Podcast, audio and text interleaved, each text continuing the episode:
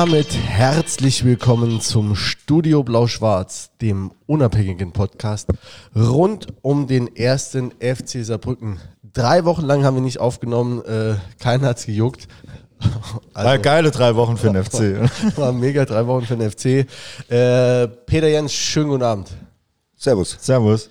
Und äh, wir sind auch heute wieder nicht allein. Äh, wir haben einen äh, ehemaligen FC-Spieler zu Gast, ähm, der über 300 Spiele für unseren Verein gemacht hat. Ähm, er ist in den Top 10, also irgendwo habe ich gesehen, ist er auf Platz 6 äh, der Spieler mit den meisten Spielen. Kann sein, dass er mittlerweile vom Jänicke oder so, werden wir aber gleich rausfinden, überholt worden ist. Ähm, jedenfalls hat er 300, über 300 Spiele gemacht für den FC Saarbrücken in drei unterschiedlichen Ligen und sehr erfolgreich auch in einem Pokalwettbewerb. Herzlich willkommen, Walter Müller. Vielen Dank für die Einladung. Ich freue mich sehr, dass ihr an mich gedacht habt. In meinem Alter ist das ja nicht selbstverständlich. Viele, in, äh, die damals auf dem Fußballplatz waren, die sind vielleicht heute schon im Altersheim oder so. Deshalb freue ich mich besonders. Wir, wir uns auch. Also vielen Dank fürs Kommen. Ging auch relativ flott.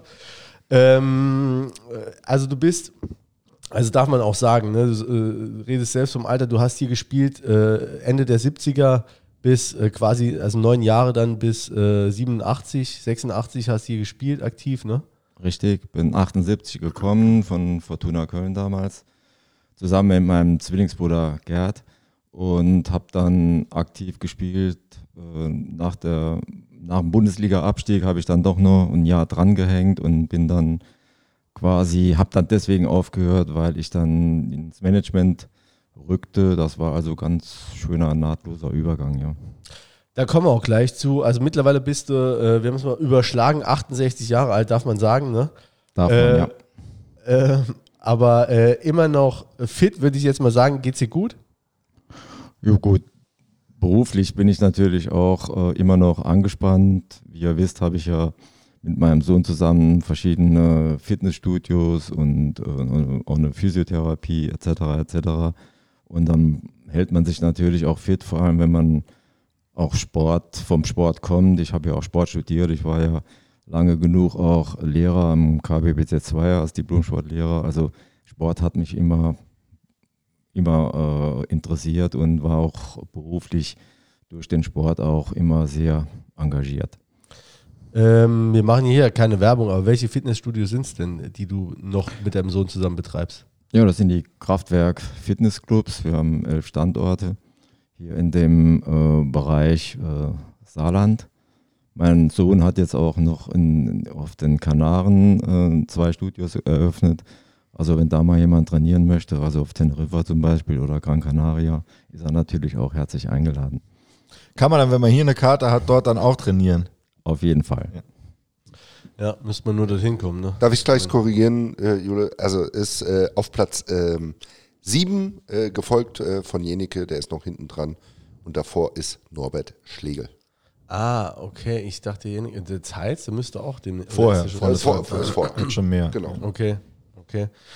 Ähm, was sich die Leute sicherlich auch fragen, äh, denn der, also wir haben auch ein äh, Foto gepostet, hatte ich, hatte ich dir auch geschickt, ähm, ähm, das war nach dem äh, Pokal-Viertelfinale 1985 gegen den VfB Stuttgart, da bist du drauf, Arm in Arm mit Uwe Klimaschewski äh, nach dem gewonnenen Viertelfinale, äh, da ist ein hervorragender Schnorres drauf, wo ist der denn, äh, wann ja. ist der denn zum Opfer gefallen. Ja, das war ja früher so üblich. Da hatten alle Fußballer hinten lange Haare und vorne einen Schnurrbart. Das hatte irgendwie dazugehört. Das stimmt, das habt ihr schon gut erkannt, aber das war natürlich auch einer der Höhepunkte damals, der Sieg gegen den amtierenden deutschen Meister, muss man, muss man ja sagen. Da waren ja alle Größen dabei, wie Karl-Heinz Förster, Allgöver, Klinsmann, der in dem Spiel, glaube ich, noch vom Platz gestellt wurde, Rohleder. Die, ja, es war also wirklich eine, eine super Truppe. Wir hatten im Hinspiel in Stuttgart äh, unentschieden gespielt und haben es dann geschafft, äh, quasi noch ein Rückspiel zu schaffen im Ludwigspark und dann noch Elfmeterschießen. Das war natürlich schon ein Riesenhighlight. Ja. Damals gab es ein Wiederholungsspiel noch ja. im DFB-Pokal, also nicht wie heute direkt Verlängerung Elfmeterschießen, sondern äh, genau, ja, ja. Genau, und gab zweites Spiel dann. Bei, immer? Also bei ab der ersten Runde oder? Äh, immer. Immer? Ja. Unentschieden wäre immer zweit, äh, nach, also zweites Spiel. Gut, eine Zeit lang wurden, äh, ja sowieso wurde zweimal gespielt mit Hin- und Rückspiel im DFB-Pokal. Das ist aber schon lang her. Das ist schon lang her, das stimmt. Ganz lang. Also damals schon Das immer. stimmt, damals ja. gab es ein Spiel normalerweise. Dann und- gab es Verlängerung. In Stuttgart war, glaube ich, schon Verlängerung. Und dann nochmal hier im Ludwigspark. Das war in dem Fall natürlich für uns eine Riesensache und auch für die Zuschauer, denke ich. Das war, das war die Truppe damals war auch wirklich super stark. Wir hatten eine, eine super Vorrunde gespielt in der zweiten Liga, waren eigentlich der absolute Top-Favorit auch für den Aufstieg und hatten dann, vorher hatten wir, glaube ich, noch Nürnberg rausgeschmissen. Die, die hatten auch eine super Truppe, die sind in dem Jahr auch Erster geworden mit Eckstein, mit Grahammer, wer da alles gespielt hat. Das war also wirklich schon eine ganz gute Leistung. Und muss man auch noch äh, zum Thema, Thema Elfmeterschießen, das war damals noch gar nicht so selbstverständlich. Da hat man nicht irgendwie alle paar Wochen Elfmeterschießen gemacht, sondern das wurde ja erst kurz vorher auch überhaupt erst eingeführt. Also das war schon. Ja, ich weiß nicht, der Klima, habe dann geguckt, wer schießt einen Elfmeter. Da habe ich mich gleich mal verpisst. Und dann, äh, äh, dann war natürlich Blättel, Jambo, ich weiß, der Schlegel hat, glaube ich, geschossen. Aber das war, das Gute war, glaube die ersten drei, schießen, die ne? ersten drei waren alle drin und die haben, Karl-Heinz Förster hat verschossen, Algöver hat, glaube ich, verschossen und noch einer. Da war das Ding relativ schnell erledigt. Ne? Damals Alge war angeblich der härteste Schuss überhaupt gehabt. So Ja. hieß es immer. Richtig, da- ja. Äh, ich habe mir das eben auch nochmal angeguckt, äh, zur Vorbereitung, äh, eine Zusammenfassung. Also das erste Mal, ich kann jedem empfehlen, diese Spielberichte sich nochmal anzugucken, weil es ist auch geil. Ich glaube, Manfred Hubele damals noch vom, vom SR, der dann auch in der Halbzeitpause äh, da rumläuft und einen Spieler interviewt, die dem dann auch noch äh, äh, Auskunft geben, sagen, ja, also wenn man jetzt so weiterspielt, dann packen wir es in der zweiten Hälfte.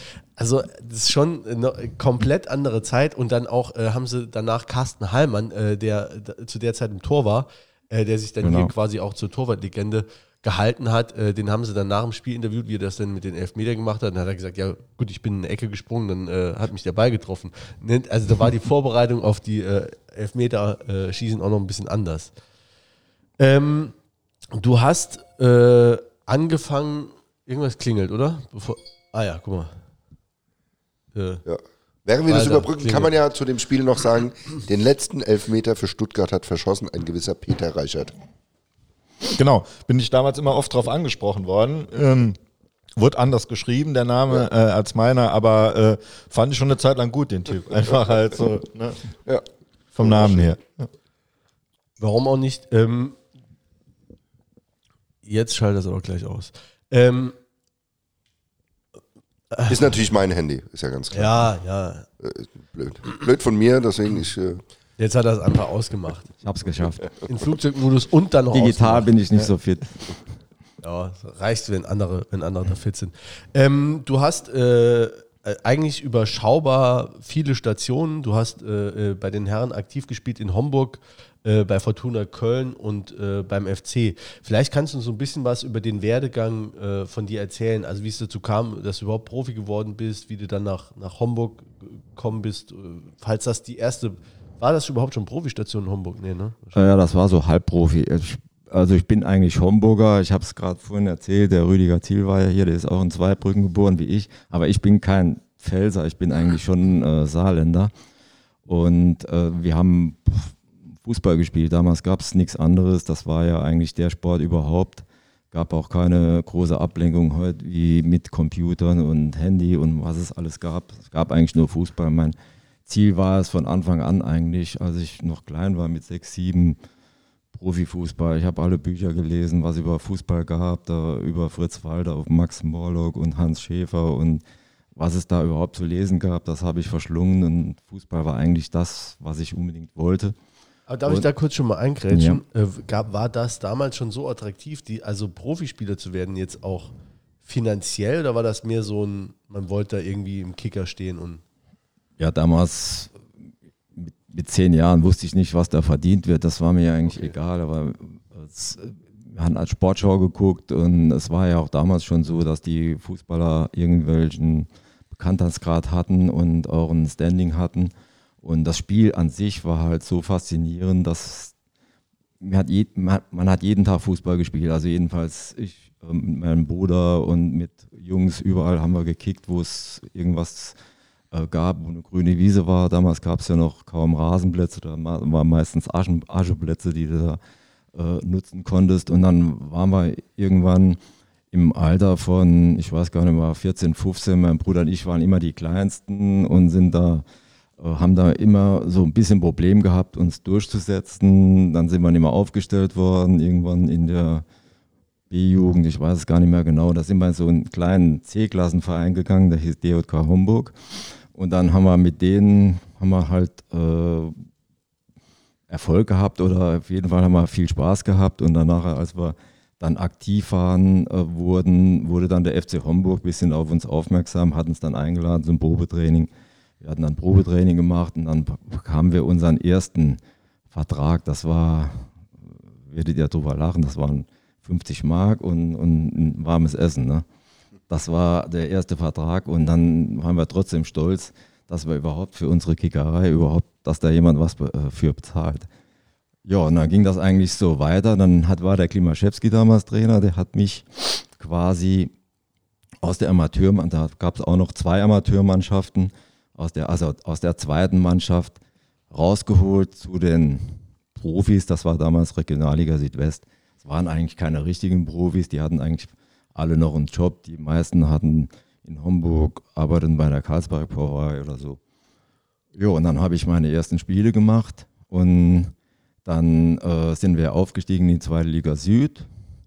Und dann bekam ich auch einen Vertrag und mein Bruder auch. Und dann hatten wir, hatte ich meine ersten Zweitligaspiele und das lief eigentlich relativ gut. Ich war direkt Stammspieler, habe ein paar Tore geschossen. Und dann spielte ich dann noch in der Studentennationalmannschaft. Ich habe gleich äh, noch Sport studiert in Saarbrücken und äh, hatte dann gewisse Kontakte geknüpft, auch äh, dank eines Spielers, der bei uns eigentlich alle Tore geschossen hat. Das war der Ottmar Ludwig. Ich weiß nicht, ob euch der noch jemand sagt, der war Torschützenkönig Regionalliga Südwest. Und der hatte dann auch einen Vertrag unterschrieben bei Fortuna Köln. Und Damals auch Zweitligist. Zweite Liga Nord war das genau. Und dann hat er mich auch empfohlen, ah, der ist Amateur, der kostet nicht viel, kostet 30.000 Mark. Uh, der Jean Löring war damals Präsident. Ich weiß nicht, ob ja, ja, sicher, er klar. sagt. Legende. Ja. ja, da bin ich mit dem äh, da hoch in die Eifel. Der hatte so ein Riesenschloss. Bist du da reingefahren, so in Park ähnlich. Und der Torwart damals und seine rechte Hand, das war der Wolfgang Farian. Okay. Ich weiß nicht, ob Ja. kennt Ja, er wahrscheinlich. Nationaltorwart ja. Nationaltorwart, der hat glaube ich äh, 62 war der im Tor, ne? bei der WM, ja. Genau. Der war auch noch Torwart und das war natürlich für mich, kam mit der Plastiktüte da hoch aus Homburg und da saß der Farian da und der Löring und, und dann haben die mir einen Vertrag da hingelegt. Da habe ich auf einmal, äh, ich glaube, es waren 2000 Mark und 500 Mark Einsatzprämie und 300 Mark Punktprämie. Ich habe nur gesagt, wo, wo muss ich unterschreiben? Habe ich dann getan und zack, zack war ich dort. Ne?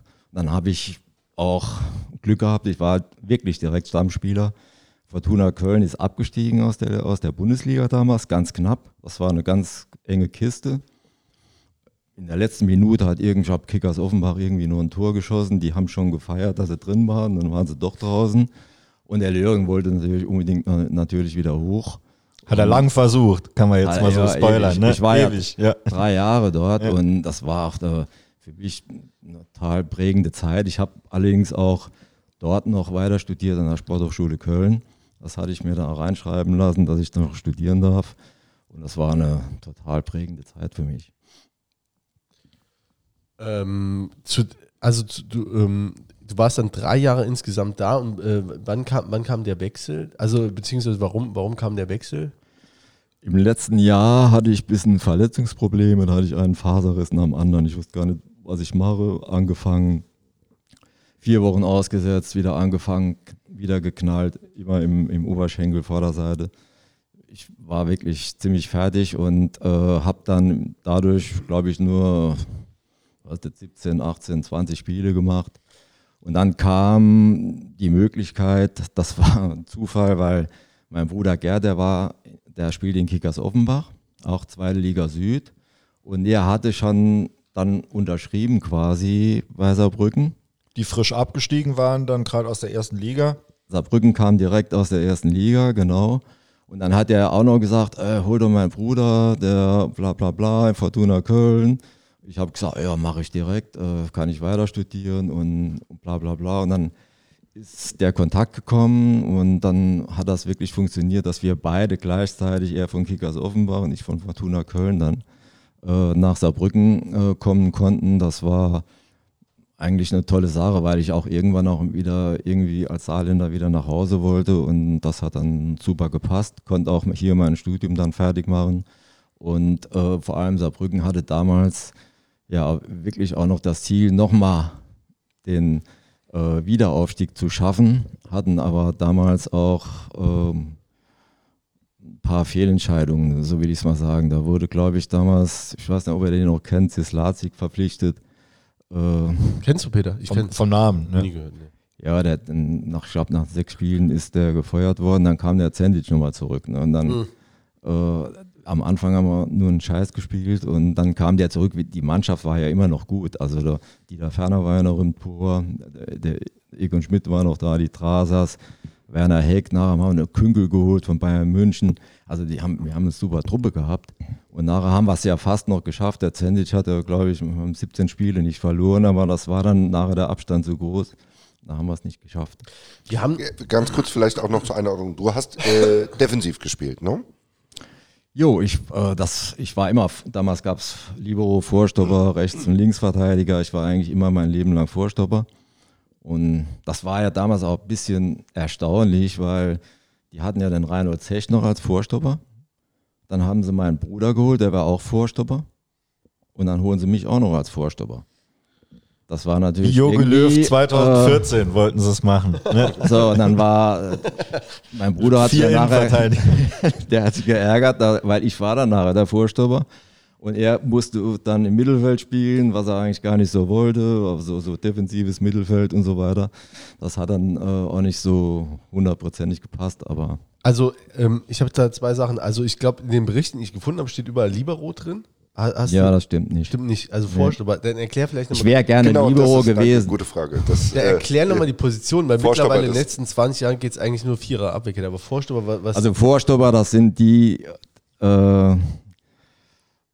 wie will ich sagen, die, die sind äh, relativ schmerzfrei. Das heißt, die, das größte Ziel des Vorstoppers ist, einen Mittelstürmer auszuschalten, egal wie. Das war ja früher schon so bei Schwarzenbeck, Karl-Heinz Förster. Äh, das waren ja wirklich eigentlich die Vorzeige, Vorstopper in der, auch in der deutschen Nationalmannschaft. Äh, das waren Zerstörer quasi. Die haben also eigentlich mit dem Spielaufbau relativ wenig zu tun gehabt. Die haben irgendwie versucht, äh, den Mittelstürmer, den gegnerischen Mittelstürmer irgendwie auszuschalten, egal wie. Das war halt früher so. Ne? Und der Libero, das war halt der, hätte ich viel lieber gespielt, klar. Warst du immer freier Mann, hast ihn hinten dran gespielt, hast einen Ball schön angenommen und hast einen schönen Pass gespielt. Aber ich war ja jetzt auch nicht äh, der Filigraner, äh, war leider kein Beckenbauer, sondern äh, musste mir so ziemlich alles hart erarbeiten. Also das, so weit hat es nicht gereicht. Du, äh, du hast ja eben gesagt, du warst körperlich äh, äh, noch hinten dran in der Jugend oder in der, in der Jugend zumindest, ja. aber das hast du dann relativ schnell äh, aufgeholt, ne? Das habe ich relativ schnell dann aufgeholt, muss ich sagen. Ich habe dann auch körperlich gut zugelegt und ein Vorteil von mir war auch ein bisschen die Athletik. Ich war also doch ziemlich schnell, war auch sehr sprungkräftig, habe ein gutes Kopfballspiel gehabt und so weiter. Das war dann natürlich für die Position auch ganz gut. Also dann bist du von, also nochmal äh, von Köln hierher. Jetzt muss ich, Fortuna Köln ist ja doch äh, dann eher ein, ein, kleiner Verein, immer im, im Schatten des großen ersten FC. Genau. Und dann, ähm, äh, wie war das dann, hierher zu kommen? Wie, wie hast du das so empfunden? Wie war so die Stimmung auch so im, im Umfeld nach dem Abstieg? Ja gut, äh, Saarbrücken war natürlich in aller Munde damals, dass jeder äh, wusste noch von dem 6-1, als die Bayern geschlagen wurden. Und ich, ach, als ich in Homburg gespielt habe, weiß ich noch, das war für mich immer ein Traum. Oh, Saarbrücken.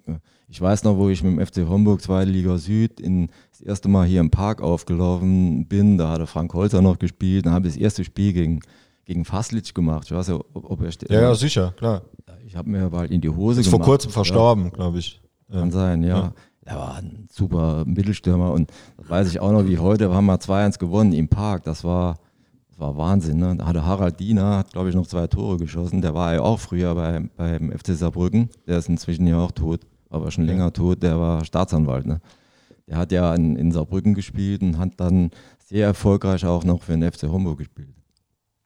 Ja, also das war, äh, war dir klar, dass da jetzt äh, schon so eine andere Wucht dann auch dahinter ist, äh, hinter dem Verein, ähm, als Ja, jetzt im, ne, Klar, das, Saarbrücken war ein Traditionsverein, äh, Traditionsverein und ist, ist er ja immer noch mit äh, sehr viel Geschichte hinten dran und Fortuna Köln war quasi so ein Aufsteiger, der eigentlich nur davon gelebt hat, dass der Jean Löring, der damals Präsident war und der hat die ganze Kohle reingesteckt, wie verrückt, der war wahnsinnig und wollte unbedingt in die Bundesliga, das hat er auch geschafft und wollte dann wieder in die Bundesliga und hat es dann nachher nicht mehr geschafft, was mir auch leid tat für ihn. Ich meine, er war ein total engagierter Präsident, der ganz viel Geld wirklich von sich da investiert hat.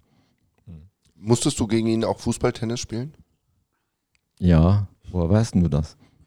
Naja, also. Der, gibt der ja- war wahnsinnig. Der, ich weiß, der, der war ja noch. Erzähl ruhig mal, ja. Der hatte in seinem Schloss hat er extra einen Tennisplatz gehabt. Aber Tennis, der konnte ja gar kein Tennis spielen. Aber das hat er auch versucht. Aber Fußballtennis muss jeder neue Spieler muss mit dem Fußballtennis spielen. Und er konnte natürlich jede Ecke da und hat dann fast, fast nur geköpft. Ne? Er sah dann vor, das Ding vor und dann ist er nach vorne und hat so einen Ballon gehabt und dann hat er die Dinger weggemacht. Ich weiß jetzt nicht mehr, ob ich, ob ich verloren habe oder gewonnen habe, weiß ich nicht mehr. Es war, aber der hat sich wirklich super, super gut Aus gehalten. Handstand verloren. Vor, vor der Unterschrift habe ich dann verloren. Ähm, äh, aber du, du hast eben gesagt, als Vorstopper, ne, du warst äh, so ein Brecher, ne? äh, Zerstörer. Ja, ja, ich gebe es ehrlich zu. Ich war einer, der eigentlich das Spiel, das schöne Fußballspiel zerstört hat. Das tut mir heute noch leid, aber ich wollte unbedingt Profi werden und ich habe da nicht viel Chancen gesehen, vorne als Mittelstürmer oder als Rechtsaußen zu spielen. Da habe ich mal die Position halt ausgesucht. Das, äh, ich sag mal so, dass äh, das korrespondiert auch so ein bisschen mit den äh, Eintragungen. Kennst du das äh, Forum ludwigspark.de? Ist Ja, Das Mhm. ist so, äh, äh, da gibt es seit äh, Jahrzehnten so ein Gästebuch, das äh, auch äh, täglich gepflegt wird. Da schreiben relativ viele ähm, seit Jahren und mittlerweile auch Jahrzehnten drin. Ähm, und da ist quasi zu jedem Spieler oder fast jedem Spieler, will ich behaupten, ähm, der mal bei uns gespielt hat, gibt es ein Foto, ein kurzer Eintrag, wie Spiele gemacht wurden. Ähm, das ist alles schon ziemlich genau nachgehalten und da gibt es auch eine Kommentarfunktion und die habe ich mir mal auch angeguckt, äh, was da zu dir so steht. Ähm, Und das ist eigentlich ganz witzig und äh, stimmt so mit dem überein. Äh, saarländischer Fußballgott äh, als Sportlehrer eine Zumutung. Haha. äh, macht vor jeder Sportstunde ein Aufwärmprogramm wie in der Bundesliga. Ja, das war schon witzig damals. Ich war ja, ich habe gerade mein, mein Diplom gemacht, da sind wir gerade aufgestiegen. Und dann war natürlich mein Endziel, ich wusste, so viel haben wir ja damals nicht verdient, dass ich mich zur Ruhe setzen konnte, musste irgendwie den Job hier weitermachen. Und dann hat mir der Oskar Lafontaine, der war ja damals noch äh, Oberbürgermeister in Saarbrücken und der hat es mir quasi dann auch ermöglicht, nee, war Ministerpräsident, glaube ich. wann war ja, es? der, der? Wenn es nach Lafontaine. 85 war, 85 ist der Ministerpräsident. Nee, geworden. war, ja, genau. Ja. Quatsch, was erzähle ich? Das war Ministerpräsident, Ende genau. 90er Und, dann ist er, ne? Und der, der hat uns ja auch geehrt im Rathaus, Aufstieg etc. Und der ist ja auch einer, der Fußball enthusiastisch ist. Der hat mir also dann ermöglicht, dass ich einen Fuß in die Schule kriege. Das war damals als Diploma eigentlich ziemlich schwer. Damals äh, nahm man nur Lehrer, die ein zweites Fach hatten. Ich hatte ja kein zweites Fach, ich hatte Diplomsport gemacht. Und dann habe ich äh, eine Stelle bekommen am KBZ äh, Hallberg äh, mit vier Stunden. Das war schon ganz witzig. Wir sind Bundesliga aufgestiegen und ich hatte äh, einmal in der Woche bin ich dann zum Sportunterricht zu den Schülern, habe mit denen dann Sport gemacht. War natürlich klar fit wie verrückt und habe da vielleicht auch ein bisschen viel verlangt äh, von den armen Schülern, die dann wahrscheinlich solche Kommentare losgelassen haben. Ja. Ja, also bist du auf jeden Fall gut gelitten, auch für deine äh, Vereinstreue. Wie, wie erklärt sich die? Also, dass du dann, äh, äh, das gab es ja auch zu damaliger Zeit schon selten, dass du dann neun Jahre bei dem gleichen Verein geblieben bist. Ja, erstmal war für mich ja wichtig, ich wollte das Studium abschließen. Das war für mich wichtig. Ich habe ja auch nicht in sechs oder acht Semestern studiert. Ich habe ja nachher, es waren glaube ich elf, elf oder so, bis ich das äh, fertig hatte, weil ich auch nicht alles machen konnte. Es war ja damals auch ne, äh, unüblich, dass ein Profifußballer noch äh, aktiv noch ein Studium nebenher macht. Vielleicht ein Fernstudium, weiß ich jetzt nicht. Aber es war da, in Köln war ich der Einzige, in Saarbrücken war ich auch der Einzige, der es gemacht hat. Und äh, es war mir auch wichtig. Und zu der Zeit war ja, war es ja natürlich so, dass äh, man konnte sich die Vereine auch nicht aussuchen. Das, das wird ja heute auch so alles so ein bisschen verklärt. Wir waren, zu, also ich war eigentlich ein Zweitligakicker. Ich habe eine Saison gespielt in der Bundesliga. Das war das Größte für mich, war super toll. Aber ich war ein Zweitligakicker, der eigentlich immer froh war, wenn er nachher einen Folgevertrag bekam, dass er sich finanzieren kann. Und das äh, war der Grund, dass ich hier mir auch nicht die Vereine hier aussuchen konnte. Ne? Und das war ja auch so, das hatten wir hier auch schon mal gesagt, so zur Einordnung für die, für die Jüngeren, dass selbst wenn der Vertrag ausgelaufen war, ein neuer Verein noch Ablöse zahlen musste. Also es war gar nicht so wie heute, dass man sich dann, Vertrag läuft aus und dann kann man sich das praktisch aussuchen, sondern man war schon viel ja. mehr so in der Hand der Vereine. Ja, da war das Bossmann-Urteil, wisst ihr wahrscheinlich oder du als Anwalt äh, besonders, das war ja quasi ein, ein, Witz. Ne? Du hast einen Vertrag gehabt irgendwo, der ist ausgelaufen und dann gab es eine, eine, vom DFB eine Regelung, wie viel der abgebende Verein verlangen darf. Und das war in der zweiten Liga so viel, dass du eigentlich gar keinen Verein äh, bekommen hast. Wenn der, wenn der abgebende Verein nicht bereit war, da irgendwie Zugeständnisse zu machen, warst du konntest du keinen, keinen Verein aussuchen, das ging gar nicht. Und das, Bossmann hat das ja geschafft, der selbst hat ja geblutet, der hat, glaube ich, keine Füße mehr auf den Boden gekriegt, aber die alle nachkommenden Fußballer, die können dem heute noch die, Fü die Füße küssen. Ne? Eigentlich müsste jeder irgendwie immer ein Prozent ja. von seinem Gehalt oder von seinem Handgeld müsste ja. dem Kerl überweisen. Ne? Es ist wirklich wahr, das, es war sensationell damals, als das passiert ist und dann hattest du natürlich auch ganz andere Möglichkeiten, aber das war dann leider auch nach meiner Zeit. Aber nimm uns mal äh, so ein bisschen mit in die Zeit. Ne? Also Peter hat schon ein bisschen angedeutet, äh, ähnlich wie heute, äh, Verein mit großen Ambitionen, kommt aus der Bundesliga. Und äh, wie, wie, waren die 80er? Ich muss ehrlich äh, zugestehen, so, also ich kenne so ein paar Eckdaten aus den 80ern, aber da ich auch noch zu jung bin für die Zeit, habe ich es auch nicht aktiv miterlebt. Also was für ein Verein war das? Äh, was für Qu Querelen gab es? Du hast ja auch in drei unterschiedlichen Ligen gespielt. Also ihr seid oder beziehungsweise bist gekommen, als man aus der Bundesliga abgestiegen genau, war. Ja. Äh, ihr wart dann in der zweiten Liga, seid glaube ich dann auch in die Noch Oberliga abgestiegen. abgestiegen ne? Das Jahr darauf, ne? Im ersten Jahr war Zendic noch da. Dann ging der Zendic dann aber auch, glaube ich, weg nach Kickers Stuttgart und dann äh, war irgendwie kein Geld mehr da und dann wurde, das kam, war in dem Jahr, als der Andreas Bremer auch zu uns kam. Dann wurde die ganze Mannschaft eigentlich umgekrempelt und wurden die ganzen A-Jugendspieler, die damals auch vielleicht relativ erfolgreich waren, die dachten, wir könnten mit denen dann die zweite Liga halten. Das ging hinten und vorne nicht. Und dann sind wir eben abgestiegen und dann äh, ging das los in der, in der Oberliga. Das war ja damals die dritte Liga. Weiß ich noch, da, war, da haben sie den Schulte geholt, der war damals Co-Trainer von Eintracht Frankfurt. Mit dem Schulte kam dann der Michael Blättel auch mit. Und dann haben wir da irgendwie rumgewurstelt und äh, irgendwann äh, hat dann äh, das Präsidium den Uwe Klimaschewski verpflichtet, weil das irgendwie nicht weiterging.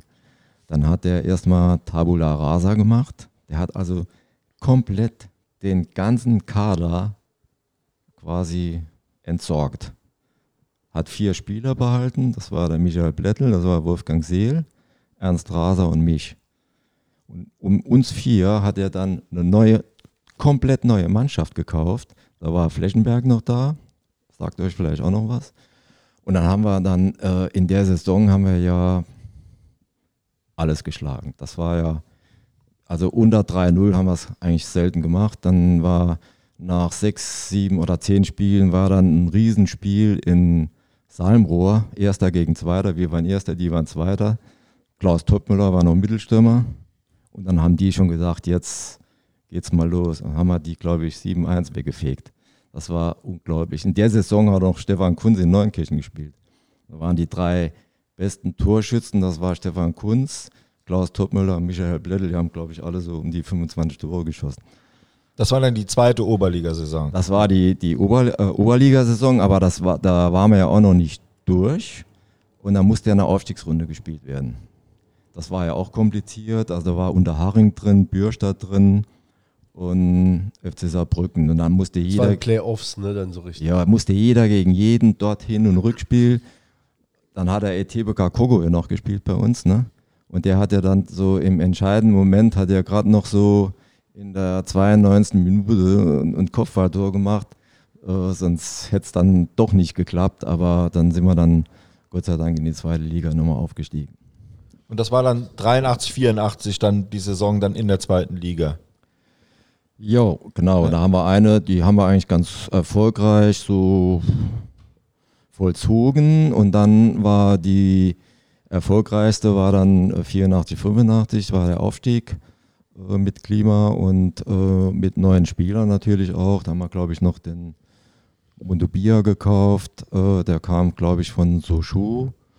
Aber da hatten wir auch wirklich eine, Yusufi kam äh, äh, von, von Schalke. Sascha Yusuf. Sascha Yusufi kam von Schalke. Zimmermann oder war der schon da? Nee, der Zimmermann war da, muss ich überlegen. Der war, glaube ich, schon wieder weg. Eckbert Zimmermann, der war in der Oberliga, war der sehr erfolgreich, aber in der zweiten Liga war der nicht mehr so erfolgreich. Das äh, bin ich mir relativ sicher, der war nach, nachher nicht mehr Okay. dabei. Okay. Und das war dann die Saison, also äh, später ein Dritter geworden, Relegation gespielt gegen Bielefeld und Pokal, DFB-Pokal-Halbfinale. Ganz genau, so war es. Also die, da hatten wir auch so wirklich eine super Vorrunde, haben dann gespielt, äh, dann Rückrunde, und dann haben wir irgendwann äh, haben wir ein richtiges Tief gehabt. Das war also ganz eng, das war nachher mit Mühe und Not, mit Mühe und Not haben wir nach dem dritten Platz noch gemacht. Nürnberg war schon durch und Blau-Weiß war, glaube ich, Zweiter. Und wir haben dann uns mit Mühe und Not auf den dritten Platz noch gehangelt und hatten dann äh, die, die Relegation gegen Bielefeld, die eigentlich eine super Rückrunde gespielt haben in der Bundesliga. Die waren damals auch, auch richtig gut. Ne? Hat er, glaube ich, auch der Foda noch gespielt. Äh, einige äh, bekannte Bundesligaspiele. Und dann hatten wir das Glück, dass wir hier zu Hause 2-0 gewannen. Das war etwas, hat uns ja keiner zugetraut. Eigentlich äh, hat uns niemand was zugetraut. Jeder hat gesagt, "Ach, Fallobst, das kann gar nicht gehen. Und dann war dann das Spiel dann in Bielefeld, das war ja die Härte. Also sowas habe ich auch nicht erlebt. Auf der alten Alm noch, Ja. die alte Bielefelder Alm. 1-0 Rückstand, der Gegner angerannt. waren noch, glaube ich, äh, ich glaube mindestens 6.000, 7.000 Leute sind gar nicht ins Stadion reingekommen auf der Alm. Das waren so alten, alte Holztribünen. Da war ein Lärm, da hast du gar nichts mehr gehört. Und das war halt natürlich nachher ein Spiel auf ein Tor und äh, nachher dann noch äh, ein Platzverweis vom Mundubia, glaube ich. Ne? Und da, da sind die Dinger nur in den Strafraum in die Box geflogen. Einer nach dem anderen. Also Hast du zu tun hab gehabt, so eine oder? Birne gehabt. Äh, das war Carsten Heimann hat sich noch verletzt, oder? Carsten Heimann ist dann rausgegangen äh, und dann kam der, der, wie heißt der? Der Lange, der aus, aus äh, München. Äh, ist egal. Ja, der kam dann wirklich rein und der hat seine Sache super gemacht. Der war also relativ groß, der hat die Dinger dann mal runtergepflückt.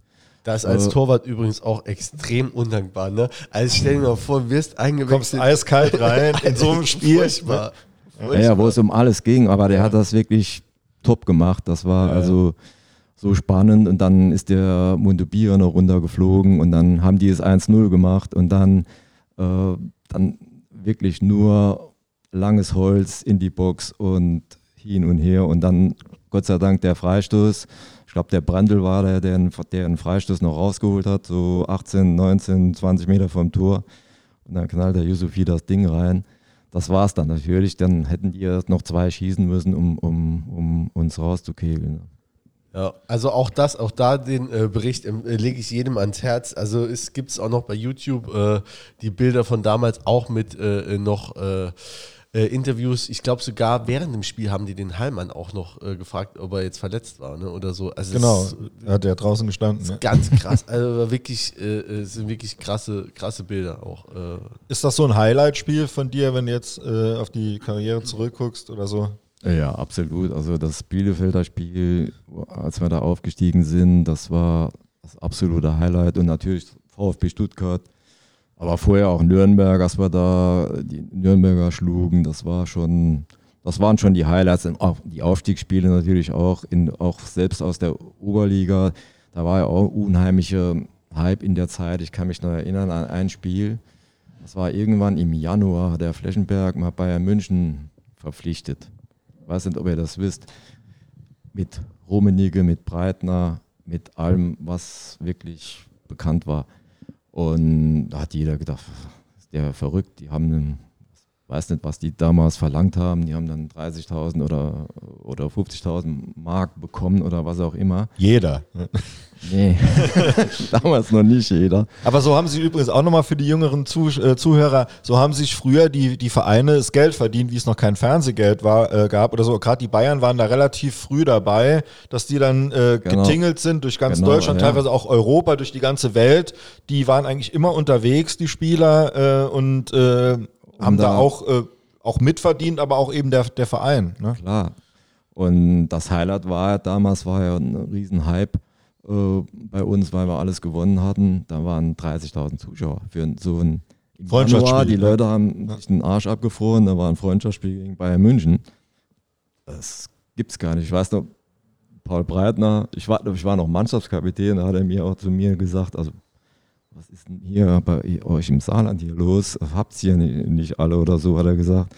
Das hat er auch nicht gesehen. Ein Freundschaftsspiel in dieser Situation, bei dieser Kälte, das war ja nicht gerade angenehmer für einen Zuschauer, da zuzugucken. Und wir haben dann, glaube ich, ich glaube 3-2 verloren, glaube ich.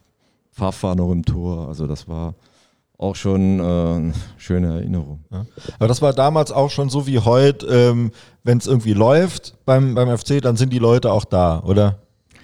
Ja, das muss man schon sagen. Also die Euphorie ist dann schnell entfacht, aber wenn man die dann nicht bedient, dann geht es natürlich ganz schnell runter. Das heißt also, Nicht nur runter, auch in, ins Gegenteil, war ins das Gegenteil, früher auch schon das- so. Ja. Wir haben damals das Relegationsspiel gegen Bielefeld, das waren glaube ich, waren das 12.000 oder 13 oder 14? Viel mehr waren das nicht. okay, also Der Park Hause. war nicht voll, das war ein Relegationsspiel Ja. zum Aufstieg Aufstieg in die in die erste erste Liga. Liga, Ja. und das Ding war nicht voll. Ja. Eigentlich unvorstellbar. Das wird ja heute immer verklärt. Ne? Früher war der Park, wenn man die Leute hört, war der Park immer Ach, voll. stimmt ja so, nicht. Stimmt nicht. Ne? Stimmt ja nicht. Teilweise 5000, auch in der zweiten Liga, auch in der ersten Liga. Ne? ja, da waren auch mal 5000, da war das, wenn wir einen Mist gespielt haben, das äh, war ganz normal. Also klar, in der Bundesliga, da war am, am Anfang, ich weiß noch, erstes Spiel gegen Dortmund, weiß ich noch, habe ich noch gegen Horst Rubesch gespielt, da war der, Park voll, da waren auch, glaube ich, 30.000 drin. Das war schon ein Wahnsinn. Ne? Aber nachher haben wir ja da ein bisschen leider äh, nicht aufgegeben, aber da waren, das waren halt so viel Managementfehler damals, die gemacht wurden und das war eigentlich so damals unnötig, dass wir überhaupt abgestiegen sind. Wir hatten kein Geld, das war klar. Wir hatten, glaube ich, Nussöhr verkauft, der hatte durch das Spiel gegen Stuttgart hier ein paar gute Karten. Die haben den, glaube ich, für 300.000 Mark haben die den gekauft. So. Und sonst war kein Geld da. Diese 300.000 Mark wurden dann verteilt auf, ich will mal sagen, relativ durchschnittliche Spieler, die uns aber nicht weitergebracht haben. Dann haben wir nachher noch Dieter Müller geholt. Dann äh, haben wir noch den, den Mohr geholt. Das war eigentlich ein super Transfer. Der wurde aber dann im ersten Training vom Guido Cessny umgetreten. Der hat einen Syndesmoseriss. Der war da mal äh, äh, ganz lange weg. Das war ein, ein super Kicker, der hätte uns auch weiterhelfen können. Ja, und dann kam die Sache mit Klima. Kenne die Details nicht so genau. Ich weiß nur noch, dass er entweder äh, wurde ihm gesagt, dass dein Vertrag nicht verlängert wird, oder er hat in St. Gallen unterschrieben. Ich weiß es nicht. Auf jeden Fall, ich kenne den Klima. Ich meine, der hat mich ja auch mehr oder weniger entdeckt und ich habe immer Kontakt zu ihm gehalten. Ich konnte auch einmal, wäre ich beinahe nach Hertha BSC sogar zu ihm gegangen. Und ich kenne den ja als Trainer, der super Fähigkeiten hat, ein Spiel zu beurteilen, einen Spieler zu beurteilen. Ob du gut warst oder ob du schlecht warst. Das konnte er besser als je, jeder andere, den ich kennengelernt habe. Er hat andere Schwächen gehabt von der Menschenführung. Das wisst ihr wahrscheinlich auch. Die Geschichten, die sind wohl alle wahr, da, die man sich so erzählt. Da könnte ich Stories erzählen. Dass ja, mach doch mal. nee, also das war dann schon ziemlich grenzwertig. Alles verjährt. Komm. Okay, sagt der Anwalt. äh, ja, auf jeden Fall, äh, Klima war ja einer, der nach jedem Spiel hatten wir eine Stunde Sitzung. Eine Stunde. Und in einem Raum, der war nicht viel größer als der hier. Alle Spieler hier. Da ging ja jeden einzelnen Spieler ging der durch. Und das größte Lob, wenn er gesagt hat, und du Müller, ja, wollen wir nichts drüber reden, dann ist der Nächste dran. Da warst du stolz wie ein Spanier. Ansonsten hat er Nicht Nu- Nussöhr, Nussöhr. Sag mal, wie oft hast du das Tor geflankt? Fünf oder sechs Mal? Wo, wo hast du eigentlich dein Gehirn? Schmalkopf. Wo hast du denn das? Ist das ins Knie gerutscht? An solche Dinge äh, hat der Ja. dann gebracht. Vor allem. Sind ja. vor allem, du kannst dir das gar nicht vorstellen, der, äh, der wurden halt so Spieler quasi wirklich beleidigt. Geht heute überhaupt nicht mehr. Ne? Ich meine, sein Fachwissen ist außer Frage, aber was die Menschenführung angeht, das war halt schon ziemlich grenzwertig. Aber brauchte man. ich, ja, Also, weil das Fachwissen, da wollte ich gerade nämlich schon drauf, ne, dass du ähm, uns nochmal mitnimmst. Was hat ein Trainer in der da, damaligen Zeit ausgemacht? Also heute ne, Laptop-Trainer, Expected Goals und was es alles gibt, das gab es ja zu der Zeit nicht. Was hat so ein Trainer fachlich ausgemacht, ähm, ähm, dass der eine Mannschaft so in den Griff bekommen hat und nach oben geführt hat? Erst einmal die Autorität. Also damals war es ja so in meiner Zeit, da hast du ja überhaupt keine Chance gehabt, Trainer zu werden, äh, wenn du nicht wenigstens Bundesliga gekickt hast. Am besten Nationalmannschaft. Also Bundesliga war schon, und wenn du wie heute, äh, also die Trainer, die hätten damals überhaupt keine Chance gehabt. Die haben äh, die Spieler gesagt, wo hast, wo hatten die gekickt? Ah, Barmbek Uhlenhorst, dritte Liga, ah, okay. Dann hat Wäre der gar nicht ernst äh, genommen das, worden. Nee, genau. Der wurde wirklich nicht akzeptiert, wenn du nicht selbst irgendwo in dieser Ligen, in diesen Ligen gespielt hast. Und damals war es halt auch so, ähm, die Autorität hast du natürlich absolut gebraucht, um dich durchzusetzen. Aber ich denke, das war jetzt nicht so das Problem. Aber die Trainer, die Erfolg hatten, die hatten auch die Fähigkeit, auch wirklich Spieler richtig zu beurteilen. Und das war damals das A und O. Da gab es ja jetzt noch nicht so viel mit Trainingslehre und Laufwegen und Taktik und so weiter, sondern äh, du hast, der hat gesehen, das ist ein Alibi-Spieler. Ich sag mal, ich kann im Mittelfeld da rumrennen wie ein Idiot, äh, mach na, eine Alibi-Grätsche irgendwo, damit ich nicht 50 Meter hinterher rennen muss. Das kannst du immer machen, ne? weil da denkt der Zuschauer, denkt, ach guck mal, wie der sich einsetzt. Ach, leider bin ich einen halben Meter zu spät gekommen, aber ich habe mir die 50 Meter gespart, die ich da hinten hinrennen muss. Solche Kleinigkeiten. Aber der Klima hat das super gesehen, muss ich sagen. Der hat wirklich fast jeden Spieler immer optimal beurteilt und hat auch dementsprechend die Spieler geholt. Deshalb hat er ja auch einen Homburg Erfolg gehabt. Deshalb hat er ja auch mit, hier mit uns in Saarbrücken Erfolg gehabt. Da hat er auch in Berlin Erfolg gehabt. Da ist er ganz knapp gescheitert am Aufstieg. Damals ist, glaube ich, Bremen hoch. Äh, war, ist er ganz knapp gescheitert. Der hatte das Olympiastadion im Erfolg gehabt mit 50.000 Zuschauern. Also der hatte schon ein unglaubliches Fachwissen. Schwächen hat er halt, was die, ähm, was die Menschenführung angeht, natürlich total. Und auch was die Sportmedizin und Trainingslehre und solche Dinge. Äh, ich hatte da halt viel Einblick, weil ich Sport studiert habe. Ich habe dann meine äh, Dozenten, das waren teilweise Leute, die die Fußballlehrer ausgebildet haben. Das war Karl-Heinz Strigalski, Herings und äh, diese Leute, oder auch, äh, äh, auch sportmedizinische Größen wie der Professor Hollmann, die waren in der Sporthochschule. Da hast du erst mal gelernt, wie der Mensch funktioniert und wie auch die Und warum eine Phys- Mannschaft vielleicht ist. mehr Verletzte hat als die andere oder so. Ja, wir haben damals angefangen, das weiß ich noch, da haben die erste Mal Laktatmessungen gemacht. Das gab es ja damals gar nicht. Da haben die, haben die uns laufen lassen, haben die erste Mal Laktatmessungen gemacht. Äh, das, das wusste ja keiner. Und der Klima war in den Dingen gegenüber relativ schmerzfrei. Das hat den nicht so interessiert. Wir haben nachher auch hier, äh, als ich Sport studiert habe, einen ganz guten Kontakt zur Sportmedizin, war Professor Kindermann. Der hat uns ja dann auch gecheckt im FC Saarbrücken. Da hatten wir Laufbandtests und haben die Laktatmessung gemacht, anaerobe Schwelle bestimmt und solche Dinge. Das, wie gesagt, das war, war bei den Trainern damals auch kaum möglich, weil die wenigsten hatten da auch, ich muss fast sagen, den Intellekt dafür. Also das war damals, die konnten kicken, konnten Spieler äh, beurteilen und das war's dann. Ne? Und auch so zum Thema, vielleicht noch äh, ganz kurz, äh, äh, Taktik, gab es das schon? Ja, sicher gab es Taktik. Also, Also mu- recht- muss ich jetzt mal sagen, Ja. Klimaschewski ist da auch ein Vorbild. Das war nämlich der Erste, der wirklich auch taktische Dinge damals eingeführt hat. Das war zum Beispiel die Abseitsfalle. Die Homburger waren ja damals bekannt mit, mit der Stellen der Abseitsfalle. Da sind die, da sind ja 30 Mal sind die ins Abseits gelaufen. Aber da musste er natürlich auch Spieler haben, die äh, da mitspielen, die das kapieren. Aber das war auf seinen Mist gewachsen. Das hat er auch super umgesetzt.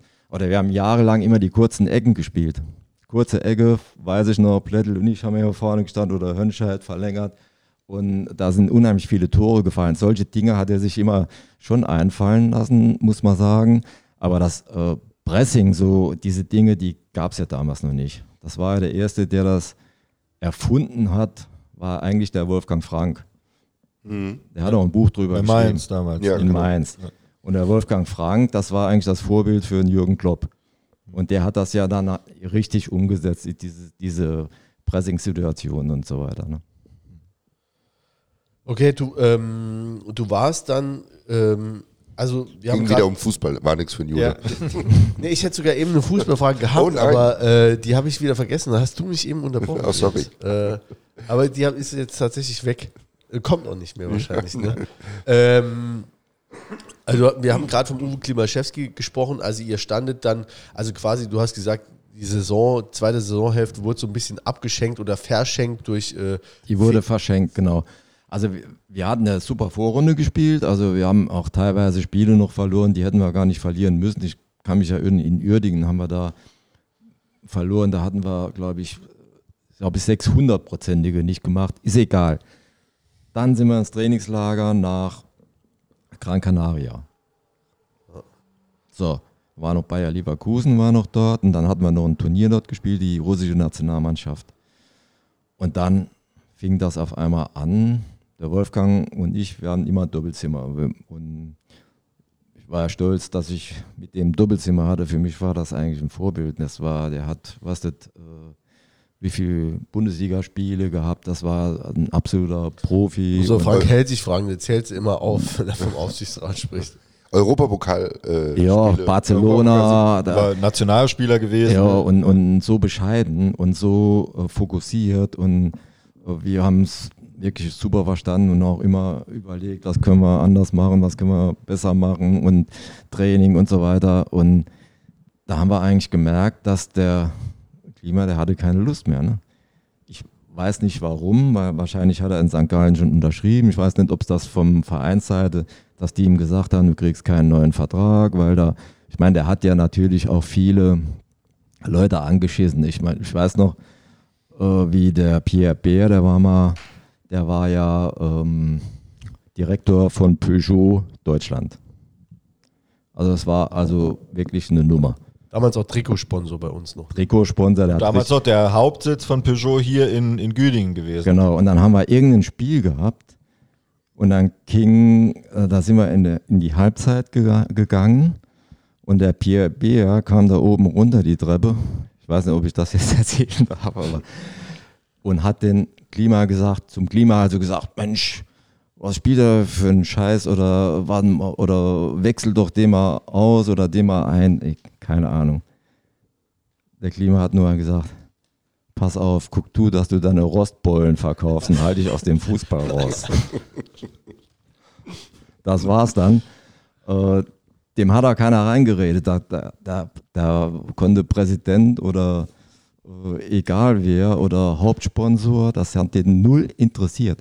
Aber das finde ich auch, auch richtig. Also ich mache meinen Job, Fußball, und die ganzen Möchtegern-Trainer, die dann meinen, ey, äh, hol doch den raus oder lass den spielen. Sieht der Trainer das dann nicht? Jo, das, Klassiker. Das ist wirklich der Klassiker. Ne?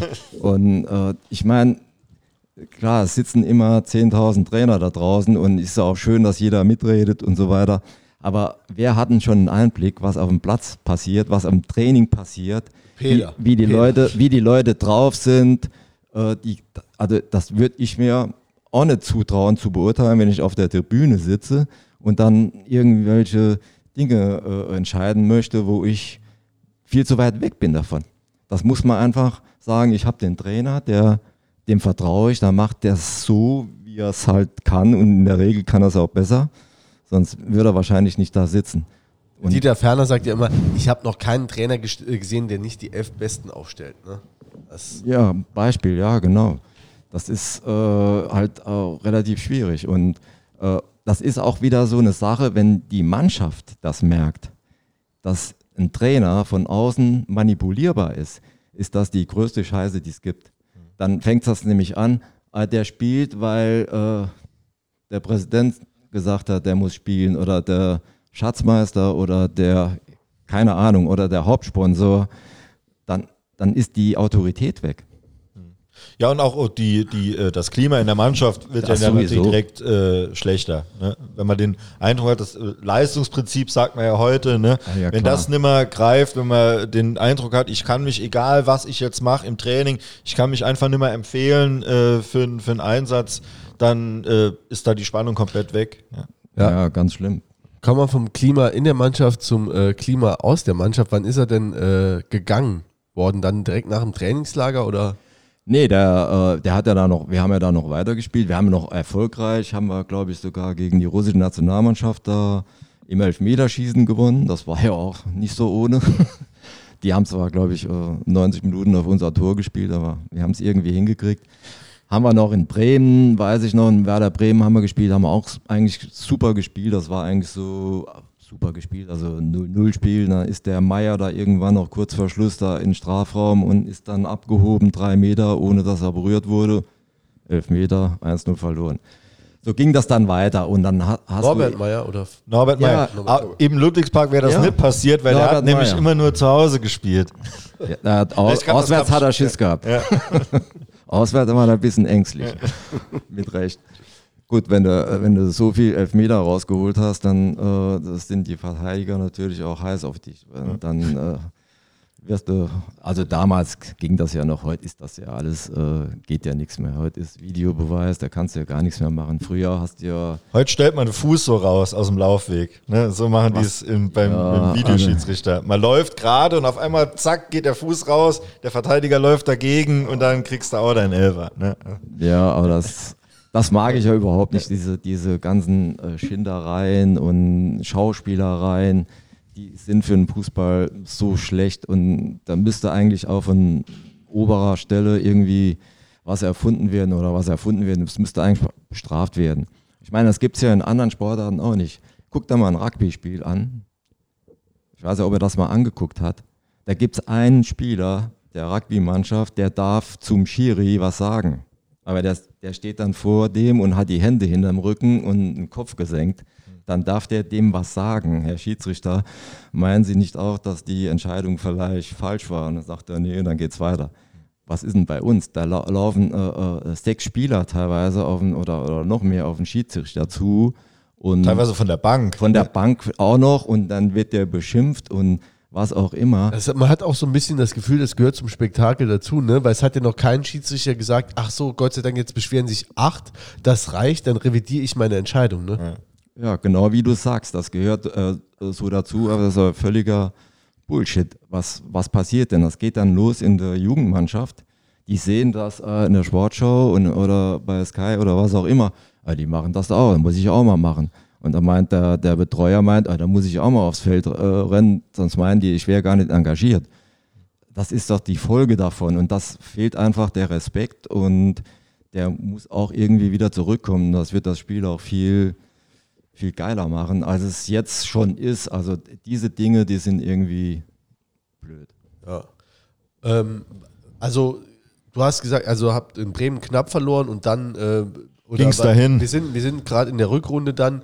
Und wann, wann seid ihr oder wann war der Abschied dann vom Klima? Äh, ich weiß nicht, ich glaube, die letzten drei oder vier Spiele äh, wurde dann ja der Wolfgang Seel und ich zum Spielertrainer gewählt. also nicht gewählt, bestimmt. Gewählt wurde ich immer als, als, Mannschaftskapitän. Das war immer, war auch ein Highlight für mich, weil damals wurden die Mannschaftskapitäne nicht bestimmt, sondern die wurden gewählt. Und das hat mich natürlich auch stolz gemacht, dass die Wahl war und die Mannschaft hat, hat dann einen gewählt. Das ist natürlich, bist du auch irgendwie stolz, dass dir das jemand zutraut. Aber vielleicht haben sie mich nur gewählt, weil ich ganz gut verhandeln konnte, was die Prämien angeht. Aber egal.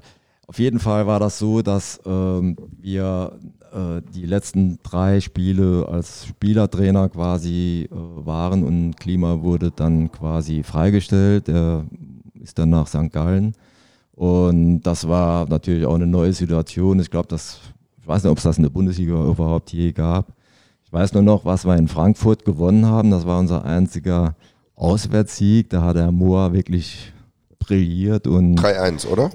ja, ich weiß, wir haben auf jeden Fall gewonnen und ich bin dann in äh, die Dusche und dann raus in die Pressekonferenz und musste dann mein Statement abgeben neben, neben dem Jörg Berger. Ich weiß, ihr kennt er vielleicht auch noch. Ja, klar. Und das war halt schon irgendwie skurril, würde ich es mal sagen. Und dann haben wir dann das letzte Spiel dann natürlich haben wir gegen FCK ein bisschen, da habe ich auch nicht mal mitgespielt, da haben wir glaube ich sechs Stück gekriegt. Da hat der Bruno Labbadia, Ja. glaube ich, drei Stück gemacht, oder? Ja. Das war aber dann schon, das war dann schon. Ja, das zählt auch nicht mehr. Sagen zählt nicht mal War gut, dass du mit dabei warst. Ne? Naja, ich war auf der Bank, ich war Trainer. Also, also da zeichnete sich äh, doch ab, dass ich dann wahrscheinlich auch kein erfolgreicher Trainer geworden wäre. Wie, wie hast du dich ja darauf auch nicht. vorbereitet, als, als ihr dann, ähm, also, ne, weil da gehört ja jetzt dann, da muss man ja schon ein paar Wochen, ne, das waren jetzt dann drei oder vier Wochen oder sowas. Ähm, man muss ja den Tag irgendwie füllen dann mit dem Training. Hast du das Training so gemacht wie später als Sportlehrer oder, oder als Sportlehrer oder wie, wie Spieler Training machen soll? Äh, Schieße mal aufs Tor. Ne, ich habe mir schon Mühe gegeben. Also ich, ich konnte natürlich auch ein bisschen was oder wusste auch natürlich was durch mein Sportstudium und habe das natürlich versucht auch äh, umzusetzen mit Wolfgang zusammen.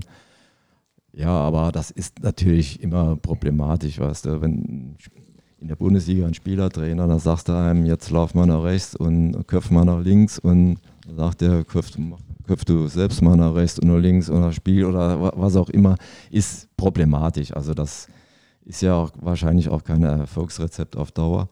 Aber es war halt damals so und äh, der, damals haben die uns halt gefragt oder haben auch mich gefragt, ob ich das Training machen könnte, jetzt die paar Spiele noch und, und so weiter.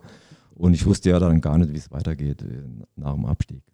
Aber es ging ja dann weiter für dich. Jo, ich, äh, die haben mich zwar verabschiedet, ich, ich krieg das auch nicht mehr ganz zusammen. Ich habe, glaube ich, sogar einen Blumenstrauß noch gekriegt. Ja, hast du, das kann ich sagen, Äh. weil es gab nämlich in der, äh, äh, ich, äh, wir kaufen nämlich immer die Bilder, die wir äh, veröffentlichen, muss man tatsächlich auch machen, sonst treten die einem auf die Füße. Ähm, und da gibt es nämlich auch ein Bild mit dir und Wolfgang Seel zusammen, wo ihr beide einen Blumenstrauß in die Stimmt. Höhe hebt. Genau, das war das letzte Spiel. Und äh, ich, äh, ich muss gerade überlegen. Ich habe aber dann nochmal angefangen zu spielen. Und ich meine, das war dann die Zeit, als der Dieter Marquardt dann äh, quasi in den Vorstand kam und dann auch äh, quasi so ein bisschen der Vereinsretter war, will ich es mal sagen. Ja. Weiß nicht, ob er den kennt. War auch lange Haupt, äh, länger, der war länger Hauptsponsor. Auch. Fenster, Türen, Marquardt war lange Sponsor, zumindest mal ob Hauptsponsor, äh, weiß ich nicht, aber lange, Trikot, lange ne? noch. Ja. Also ich habe dann nachher mit ihm, er war dann nachher Vizepräsident, er wurde, glaube ich, auch von Reinhard Klint, wollte, dass er, er das macht.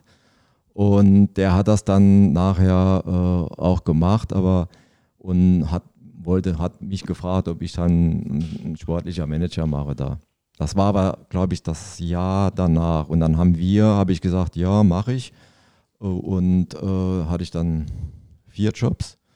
Manager, Fitnessstudio, Lehrer oder sonst noch was. Egal. Auf jeden Fall, das hat natürlich auch Laune gemacht. Ich habe mich äh, mit ihm auch gut verstanden. Er ist natürlich äh, ein sehr erfolgreicher Geschäftsmann, ist er immer noch äh, mit 82 Jahren und äh, wir haben uns dann, denke ich, ganz gut ergänzt. Zumal ich äh, auch alle Spieler natürlich holen konnte an den ganzen Spielerberatern vorbei. Das gab es ja damals noch nicht. Heute kannst du ja keinen Spiel mehr, äh, Spieler holen. Der ist ja irgend, irgend bei einem äh, Spielerberatungsbüro ist der ja verbandelt. Habt ihr jetzt gesehen mit Union Berlin, was da gelaufen ist.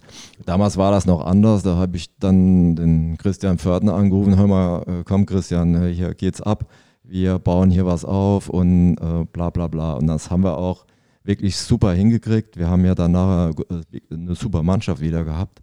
Wen, wen, hast du da so geholt? Also Pförtner kennt man natürlich noch heute. Ja, Jeboa, Pförtner, äh, Rainer Geier, Steininger, Manfred Dumm, äh, also Edgar mega Schmidt, Leu mega Ed, Ed, Edgar ja. Schmidt, die haben nachher alle Bundesliga gespielt. Ja. Die haben wir alle für, für relativ kleines Geld äh, geholt. Hier, Bua hat uns damals 100.000 Mark gekostet. Oder war der 9 nee.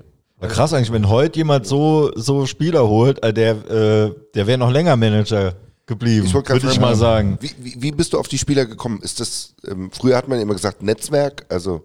Ja, das war, Jebur war ein bisschen Zufall. Der war, der wurde angeboten von einem Spielervermittler, der überall rumgefahren ist. Der war zuerst sogar, der hat ein Dortmund-Probetraining gemacht und dann hat er hier gefragt und so weiter. Und dann, früher hast du das ja immer mit Probetraining gemacht. Da hast du gesagt, ja, äh, komm, äh, spiel mal mit. Damals war ich auch noch relativ fit. Ich habe dann manchmal sogar noch mittrainiert äh, und habe dann auch gegen den gespielt. Ne? Und dann habe ich erstmal gedacht, was ist denn das für eine Kante? Da bist du dagegen gelaufen, bist, bist mir fünf Meter weggeflogen. Das war so ein Bulle ohne Ende. Und äh, dann haben wir ihn noch spielen lassen irgendwo. Da haben wir ein Freundschaftsspiel gehabt, irgendwo auf dem Hartplatz und dann hat er, hast direkt gemerkt, erstmal kann er Fußball spielen, Spielverständnis, hat alles gestimmt, aber das war halt relativ kompliziert, weil der in Ghana war. Da hat er noch ein, irgendwie einen, einen, keinen richtigen Pass gehabt, da hatten wir einiges zu organisieren. Aber der war ja nachher da und er hat ja, das wisst ihr ja auch alle, sehr erfolgreich auch für den FC gespielt. Und äh, unter anderem die Relegation damals gegen Eintracht Frankfurt äh, die wir ja da knapp verpasst haben. Da, da haben sie uns weggeschnappt. Ah ja, aber das war natürlich, ja. da war ich schon und Marquardt schon am absteigenden Ast. Da kam ja die Gruppe Rebmann, die jetzt den Verein ja ganz hoch bringen wollten. Das ist ja immer so beim FC, wenn ein bisschen Erfolg da ist. Da kommen ja ganz viele Leute, die es noch besser wissen. Die, die auf einmal, wo du nie was gehört hast, die waren auf einmal da. Da hast du vorher nie was gehört. Und dann ging es natürlich ab und dann haben wir dann, äh, äh, dann haben sie mich ja auch mehr oder weniger rausgeworfen. Ich hatte dann aber Probleme mit dem Trainer, mit dem Schlappner. Das war halt ein Riesenfehleinkauf, muss ich sagen. Das weiß zwar keiner, aber ich, egal. Äh, wir haben nee, aber, warum? Warum? Ich habe noch nie so einen Schaumschläger gesehen in, in, meinem, in meiner Zeit als, als Berufsfußballspieler. Also der hatte wirklich vom Fußball überhaupt keinen Schimmer. Der hat das aber so clever verkauft, dass er, der hat zum Beispiel vor jedem Spiel, ist der hingegangen und hat die, ich sag mal, die vier Leistungsträger geholt. Das war damals Schlegel, Knoll oder was nochmal. Da hat er gesagt, das war ja clever von ihm. Er hat gesagt, wie würdet ihr denn spielen? Ehrlich.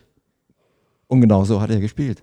Der war natürlich so ein Autoritätsmensch, da hat jeder gezittert vor dem. Der Eboa, der hat den Jeboa zusammengeschissen, der hat so, der hat, da hast du nur das Weise gesehen, der in die Kabine kam. Der wollte den ja auch weghaben. Der hat, der ist zigmal zu mir gekommen und sagt, du Walter, schick den Schwatten weg. Ja, der, ich glaube, der nach, verkauft den nach Frankreich oder was auch immer. Ich glaube, heute wird man auch sagen, das war ein äh, lupenreiner Rassist. Ne? Ja. Oder, ja, ja, ja absolut. Und äh, ich habe mich dann immer um den gekümmert und der war immer niedergeschlagen und bla bla bla. Und auf einmal ist der aufgeblüht und dann hat der Schlabbi auf einmal mit dem da gestanden.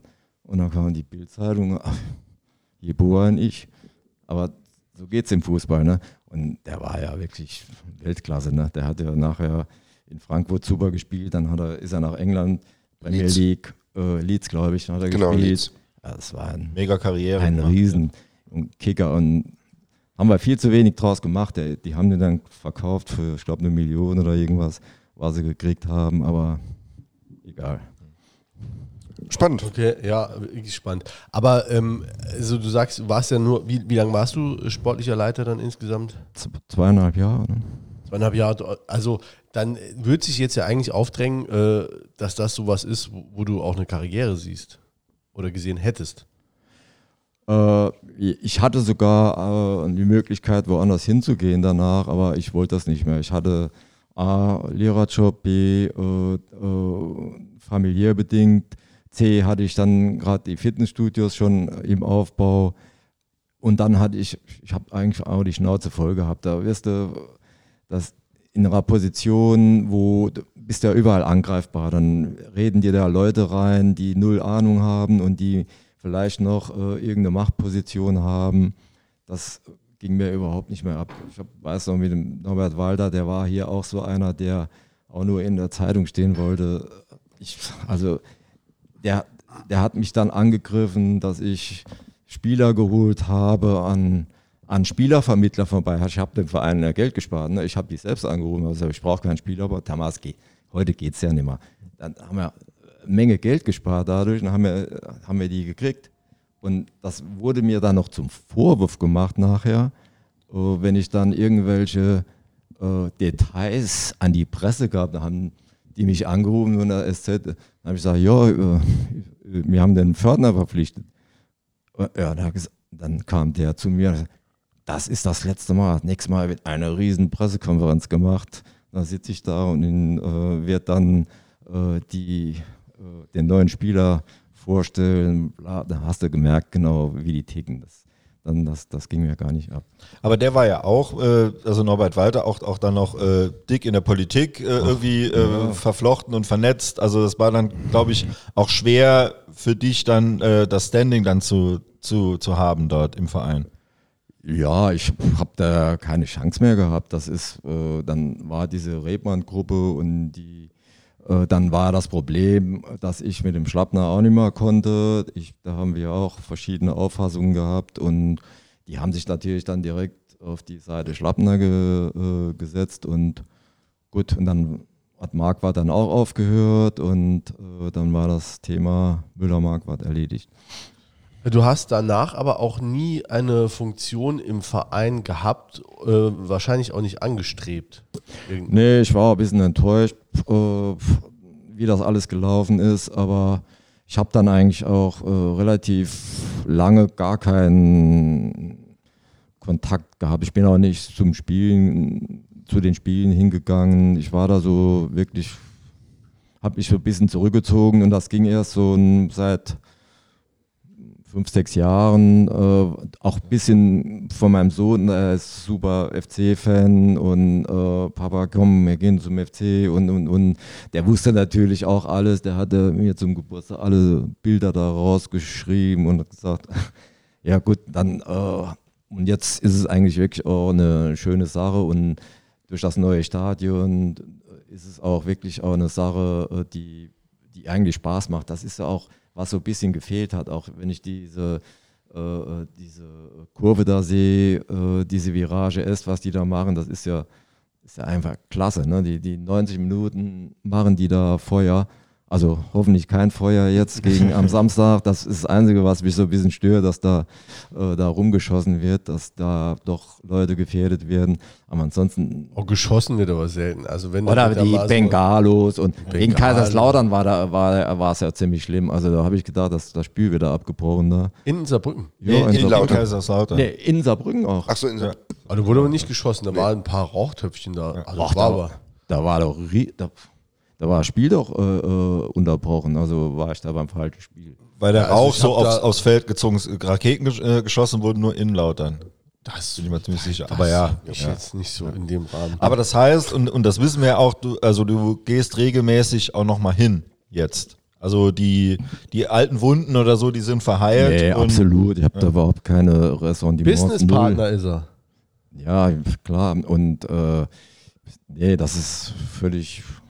Also ich bin wirklich, ich freue mich, wenn die gewinnen. und äh, ärgere mich, wenn die verlieren. Wirklich, das ist, das fehlt da unser Brücken. Jetzt müssten die jetzt noch ein bisschen in die zweite Liga aufsteigen. Da meiner Ansicht nach gehören die ja mindestens in die zweite Liga auch rein. Und dann ist das eine, eine, eine tolle Sache für, für Saarbrücken. Und du hast, äh, hast du mal jetzt zum Beispiel seit äh, über anderthalb Jahren ist ja das Amt des Vizepräsidenten vakant. Äh, hast du da mal irgendwann drüber nachgedacht? Äh, das könnte ich ja auch nochmal stemmen. Oder Also da habe ich noch nie drüber nachgedacht, aber das ist, das ist ja so ein Amt. Ich weiß nicht, in Saarbrücken hier bestimmt nur einer. Das weiß ja jeder, das ist der Hartmut Ostermann. Und äh, der, wir können ja dem alle die Füße küssen. Also wenn es den nicht gäbe, gäbe es den FC in der Art und Weise mit Sicherheit nicht. Ich möchte, ich kenne die Zahl nicht, was er da reingesteckt hat, wie auch immer, aber ich ziehe da absolut den Hut, was der da alles für den Verein macht. Und das muss man einfach so sehen. Und jetzt ist da, wird ein Vizepräsident gewählt. Ja, was macht denn der? Das, was du jetzt gerade gesagt hast, aus deiner Einschätzung, ist das aber nicht Fluch und Segen zugleich? Ja, erst einmal ist es Segen, weil äh, ohne den wäre wahrscheinlich der Verein insolvent. Das ist meine Meinung, weil diese, ich meine, wer soll denn das alles bezahlen, was da alles gelaufen ist in den letzten Jahren? Und äh, zu warten, dass dann, äh, wenn du nachher in der Kreisliga bist, dass da jetzt irgendjemand kommt und dich wieder hochbringt, ist natürlich eine Möglichkeit. Ich meine, im Saarland gibt es ja viele äh, wirklich potente Unternehmer und auch Geldgeber. Ich sage mir jetzt mal Firma Theis in Homburg, aber die würden ja niemals in Saarbrücken investieren. Oder Ursa Farm, Frank Holzer, der wird ja auch nie in Saarbrücken investieren, obwohl ich das gar nicht verstehe, weil der in Saarbrücken gespielt hat äh, und ist ja in Saarbrücken auch groß geworden. Das ist halt unheimlich schade. Dann ist die Globus-Gruppe äh, der Sohn vom, vom, der, äh, vom äh, Bruch. Oh, ja. Genau. Der ist ja äh, Matthias, Matthias, ich, Matthias Bruch, der ist ja auch ein riesen FC-Fan. Ich meine, die könnten ja alle ganz viel machen, wenn sie wollten. Ganz viel. Also, oder wenn die zum Beispiel sich zusammenschließen würden und dann hier wirklich ein bisschen Geld reinstecken. Ich meine, ohne Geld geht es halt nicht. Das, du, du wirst nicht im bezahlten Fußball äh, Fuß fassen ohne, ohne Geld. Aber wenn die das kumulieren würden, da hätten wir natürlich eine ganz andere Basis und könntest natürlich ganz anders auftreten. Ja. Gut, äh, ich meine, über die, das Ostermann-Ding haben wir ja schon ein paar Mal hier gesprochen. Das können wir nochmal, würden auch gerne mit ihm sprechen, haben ihn auch schon mehrfach eingeladen, aber äh, hoffe, das steht auch noch irgendwann an. Ähm, aber jetzt so grundsätzlich, äh, da wollten wir jetzt auch nochmal kurz drüber sprechen. Ähm, wir haben ja jetzt, also du sagst, äh, hast nie drüber nachgedacht, äh, Vizepräsident zu werden. Äh, was ich da im Vorfeld noch, bevor wir darauf nochmal kurz kommen, ähm, mich noch interessieren wird, hattest, hattest du dann über Jahre oder fast schon Jahrzehnte auch gar keinen Kontakt oder gibt es so irgendwas, wo der FC mal ehemalige einlädt oder es sonst irgendwie mal Kontakt gibt? Nee, hatte ich nicht. Ich hatte oft zu den Trainern noch Kontakt. Die sind ja teilweise die Spieler auch äh, zu uns ins Studio zum Training gekommen. Ich, ich kenne ja auch einen Horst Ehrmantraut und so. Das äh, war schon der Fall. Wenn du so lange Fußball gespielt hast, kennst du auch äh, unheimlich viele. Und da hat- hatte ich immer Kontakt, aber jetzt, das ist halt äh, nie jetzt so weit gegangen, dass wir jetzt uns da regelmäßig treffen. Ich selbst habe einmal oder zweimal sogar, muss überlegen, einmal einen ehemaligen Treffen organisiert. Das war auch eine super Sache. Das ist jetzt aber glaube ich, über zehn Jahre her. Das war, als ich die Mannschaft, die Aufstiegsmannschaft, die damals äh, in Bielefeld erfolgreich war, zusammengeholt habe. Das weiß ich noch. Das war ein unheimlich schöner Abend, den wir hatten. Da kam auch der Yusufi, kam Nussöhr, äh, Knoll, Jambo, Blättel, Hallmann, waren also wirklich alle da. Hönscheid war ein äh, Brendel, war ein super schöner äh, Abend, den wir da verbracht haben. Ich wollte es auch nochmal machen. Wolfgang war natürlich auch dabei.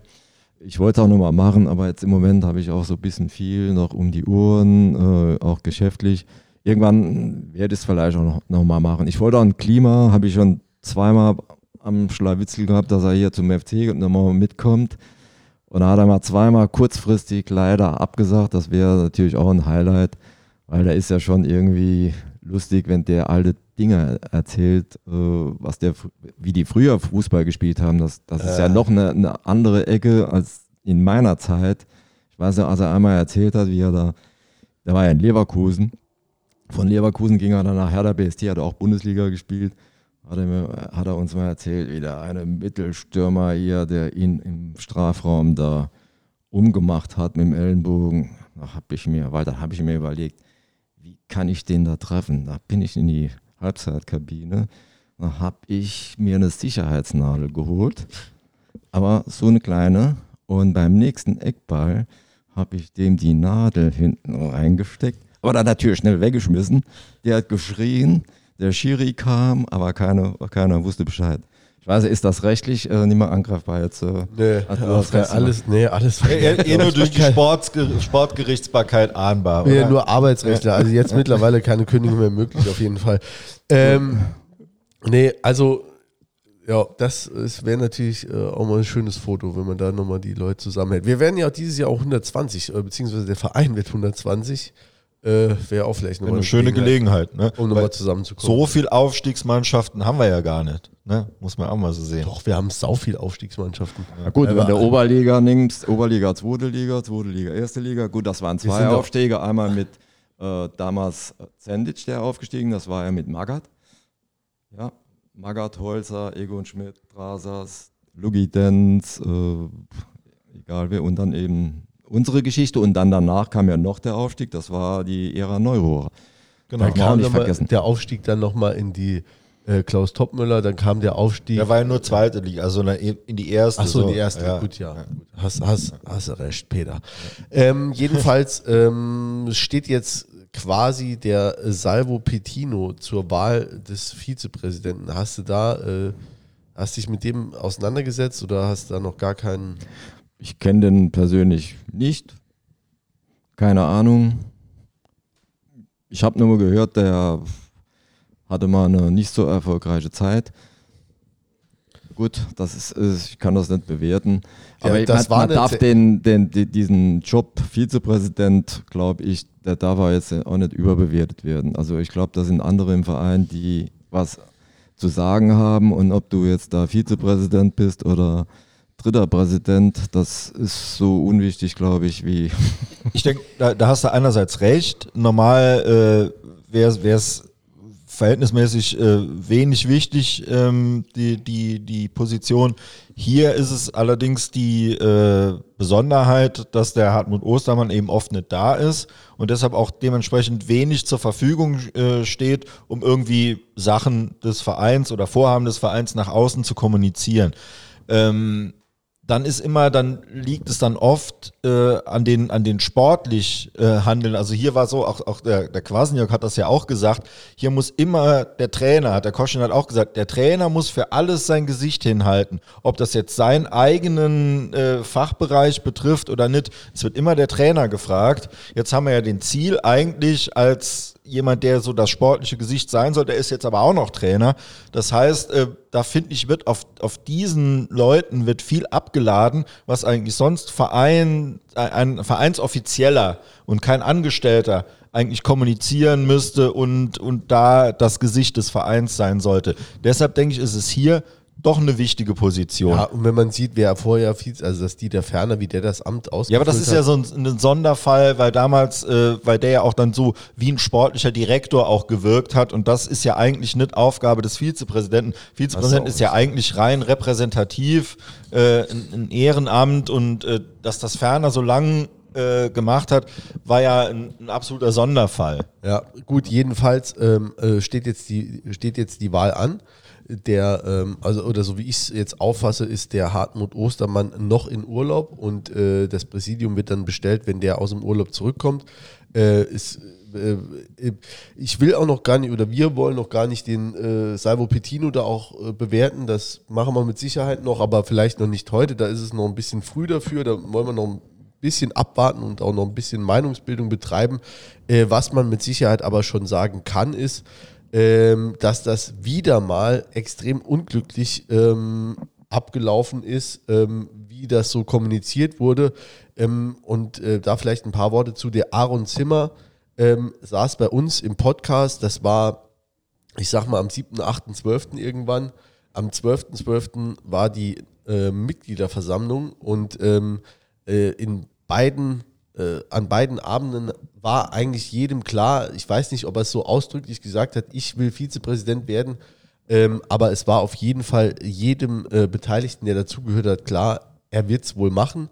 Und äh, der Rainer Buch hatte in der Mitgliederversammlung auch äh, äh völlig berechtigt äh, die Frage gestellt an die Aufsichtsratskandidaten, es waren ja schon ein paar, ähm, welches Präsidium sie denn bestellen würden. Und eigentlich war unisono, ähm, äh, schloss jede Rede der Kandidaten damit, äh, dass sie dann den Aaron Zimmer zum Vizepräsidenten machen würden oder wählen würden, bestimmen würden. Und ähm, der Aaron Zimmer ist dann mit, äh, ja, ich sag mal, überwältigender Mehrheit, ich glaube 570 von 600 äh, Stimmen, dann zum Aufsichts-, also in den Aufsichtsrat gewählt wurden. Ähm, alle sind davon aus, also alle, die ich so gesprochen habe, sind davon ausgegangen, der wird jetzt Vizepräsident. Um dann ungefähr zwölf Tage später äh, wusste ich schon, oder 14 Tage später, er wird es doch nicht machen. Ähm, Warum nicht? Ja, ich sag mal Befindlichkeiten. Ne? Also die ich kann ja auch nicht, ich bin ja nicht so tief drin, äh, aber ich weiß nicht genau, was da Hintergrund sind, aber es, also das, so zumindest wie man es hört, äh, ähm, da gebe ich nur so Flurfunk weiter, äh, sind eher Befindlichkeiten und ähm, dann muss man sagen, also er hat ja dann selbst den Salvo Petino vorgeschlagen, der dann ja Anfang des Jahres schon direkt äh, das äh, neue Trainings- und Sportzentrum und sowas vorgestellt hat mit hier Präsentation und Video und allem drum und dran. Ähm, also der vorher ewig keine Rolle gespielt hat im, im Umfeld, der ja auch mal äh, als Teil der Opposition auch mal kandidiert hat für den Aufsichtsrat, ähm, damals unser FC, diese Gruppe, ähm, da aber durchgefallen ist bei der Wahl, unter anderem wegen seiner Vergangenheit, äh, sag ich jetzt mal, durchgefallen ist und wird dann so aus dem Hut gezaubert und hat dann schon so ein Gelände fertig. Ja, also allein, ne, dass der das vorhat, hört man auch schon so länger. Ne? Das heißt ja aber nicht, das ist ja dann okay. Ne? Es soll dann da die auch die Geschäftsstelle hin, ein Fanshop soll da hin und da soll das Gelände komplett erschlossen werden. Ähm, das kann man ja machen, man muss ja nicht deswegen zwingend Vizepräsidenten werden, auch das, weil man dann ja auch Vermieter und äh, also auf beiden Seiten am, am Verhandlungstisch sitzt. Das ist Man unterzeichnet auf beiden Seiten vom Vertrag. Genau, das macht ja auch jetzt nicht so viel Sinn. Was soll, mich, wo, wo, soll denn das hin? oben an die Sock, Sock, Soccerhalle, wo da ist auf der Bell wieder oben, okay. ja. Gelände da. Ähm, jedenfalls, was dann ja einfach äh, ein Geschmäckle bleibt bei mir, äh, ist diese zeitliche Nähe und dass der Aaron Zimmer dann selbst den Salvo Pettino äh, nennt und dann äh, es ist A eine Enttäuschung, weil ich den Aaron Zimmer äh, sehr gerne im Vizepräsidentenamt gesehen hätte und B ist es dann halt für mich zumindest eine Täuschung, weil ich einfach nicht also ne, können mir zehn Leute eine Geschichte erzählen, ich glaube es halt einfach nicht. Ich glaube einfach, dass es, äh, dass das vorher schon äh, abgestimmt war. Dafür ist die zeitliche Nähe einfach zu krass, als dass es, äh, äh dass eine andere Geschichte mir plausibel erschien. Ne? Also so wie, ja klar, am 12.12. .12. sage ich noch, ja, ich mache Vize und äh, zwei Wochen später ähm, äh, zauber ich einen anderen aus dem Hut und mach's doch nicht. Das glaube ich einfach nicht. Und dann wäre es einfach schon mal ein, ein äh, ja ein nicht so schöner Start, äh, äh, weil du dann ja auch mit, also die Mitgliederversammlung ist das äh, äh mächtigste Vereinsorgan, das wir haben. Und äh, dann wäre die getäuscht worden. Ne? Und das ist mit Sicherheit einfach kein, kein schöner Start. Aber sag du, ich muss ja keinen Monolog halten. Nö, also du hast ja schön zusammengefasst. Also natürlich kann man, also wenn man nicht mit am Tisch sitzt, kann man halt überlegen, vielleicht wollte er es auch machen, hat aber gemerkt, es gibt eben im Restpräsidium, was wir noch haben, Vorbehalte gegen ihn. Wobei dann die Frage ist, was für Vorbehalte sollen das sein, die dann bei Pietino nicht gelten? Ne, die sehe ich jetzt halt auch nicht. Ähm, ja, also es gab ja auch noch einen Gegenkandidaten, dann mal ganz kurz. Es gab noch einen Gegenkandidaten. Also das macht es ja dann nochmal irgendwie äh, Der ist einfach nicht zugelassen worden, ne? Der ist einfach nicht zugelassen, wo auch dann kolportiert wurde, der Gegenkandidat kommt dann eigentlich aus dem Restpräsidium, sprich Ostermann Weller, die hätten den aber gern und dann sagt der Aufsichtsrat, nö, lassen wir nicht zu wo ich jetzt auch, auch gar nicht so genau weiß, wo das in der Satzung steht, dass die den nicht Hab zulassen können zur, kannst äh, dir zur einfach nicht, Abstimmung. verstehst auch nicht, kannst du einfach nicht wählen. Irgendjemand hat dann gesagt, ja, weil der, der Aufstieg sollte jetzt im Fokus stehen und dann wurde dann nochmal irgendwie nachgebessert und dann jetzt äh, der Aufsichtsrat hätte sich eh dagegen entschieden, ihn zu wählen. Ja, kannst du ja einfach nicht wählen. Ja, also ist irgendwie äh, mega dubios, wenn man es so insgesamt betrachtet. Jedes für sich macht vielleicht noch irgendwie Sinn betrachtet, äh, aber äh, in, in der, in der, im Zusammenhang finde ich es irgendwie undurchsichtig und ich äh, steige jetzt bis heute auch noch nicht genau hinter diese Zusammenhänge und, und wie das, Aber halt das sein wär- soll. Außer es wäre wirklich halt so, äh, wie gesagt, das eine gehe ich mit, dass, äh, ne, dass, dass das schon länger geplant ist, dass das der PT nur machen soll, weil äh, klar kann man auch sagen, der hat das eh ausgebaut, weil dann wollte das vermieten. Da wird ja vorher irgendwelche, weil ich baue ja auch nicht bei mir daheim irgendwas aus, ne, zwar mal abgesehen, dass ich eine Mietwohnung habe, aber ne, wenn ich jetzt irgendwie was hätte, baue ich ja auch mal nicht aus Verdacht dann irgendwie für, für einen Haufen Geld was aus. Dann denke ich mal, und dann, wenn das alles fertig ist, da rufe ich den FC an, ob der das mieten will. Also das macht ja niemand. Ne? Also ich meine, du bist selber Geschäftsmann, also so wirst du auch nicht planen. Ne? Ja, hört sich schon skurril an. Ja, also wäre das auch so was, was, so ein bisschen die äh, äh, schon so den FC ein bisschen äh, charakterisiert, eigentlich, dass man äh, Ich, also ich kenne den Mann nicht, ich will da auch gar nichts dazu sagen, aber als Verein müsste ich größtes Interesse haben, auch was die Vergangenheit betrifft, dass ich Leute auf solche Positionen bringe, die ein absolutes Standing haben, auch in der Öffentlichkeit. Ob das jetzt ein Politiker ist oder was auch immer, aber auf jeden Fall der unangreifbar ist, der irgendwie über der Sache steht und der, wenn da irgendwas schon im Raum steht, dass da irgendwelche Bereicherungen theoretisch möglich sind, das hat schon, wie gesagt, Geschmäckle. Aber ich, wie gesagt, ich bin da aus dem Thema völlig draus, will da auch gar nichts werten. Ist nur meine Meinung. Wir äh, bleiben auf jeden Fall an der Sache dran. Äh, werden da mit Sicherheit auch noch was zu machen, vielleicht auch mit dem einen oder anderen, der dazu was sagen kann. Ähm, wir sind äh, immer interessiert an der Vereinspolitik. Ich mehr als, äh, als, der, als der Jens, der, der, äh, der gerne was zum Fußball sagen würde. Und dazu wollen wir dann jetzt auch mal kommen. Zum Glück haben Äh, wir einen Gast, der was dazu sagen kann. Ja, aber äh, muss ich richtig stellen, ähm, die, mir liegen die Strukturen im Verein einfach am Herzen. Weil ich finde, das ist extrem wichtig. Ne? Klar, eine Struktur sichert dir keinen Aufstieg, aber schlechte Strukturen ähm, sorgen dafür, dass du möglicherweise scheiterst. Ohne jetzt Bezug zu jetzt, aber der Vereinsstrukturen finde ich extrem wichtig. Aber das Fußballerische auch. Ja, das Fußballisch auch, weil ne, das sollte jetzt im Mittelpunkt stehen. Wir dürfen nicht mit äh, jetzt den Aufstieg mit unserem Gequatsche da gefährden. Ja. Äh, und der, äh, wo stehen wir denn? Ähm, Im Moment auf Rang 3. Vor Also- drei Wochen, wir haben vor drei Wochen aufgenommen, da war die Euphorie riesig, die Winterpause konnte gar nicht schnell genug äh, zu Ende gehen und jetzt wird schon nach Uwe Koschinat gerufen. So, Ja. Das innerhalb von, von drei Wochen. Da bin ich froh, dass der, dass der Walter äh, regelmäßig gucken kann und auch eben die Expertise hat als Spieler, als Manager und als äh, Zuschauer. Ähm, der, wie würdest du jetzt einfach die, die bisherige Saison, wie siehst du das? Jetzt überschätzt mich mal nicht. Ich äh, habe nicht alle Spiele gesehen, aber die meisten Heimspiele habe ich schon gesehen. Ich muss sagen, es war nicht immer so besonders planvoll, hatte ich das Gefühl. Viele Spiele sind wirklich mit Glück gewonnen worden.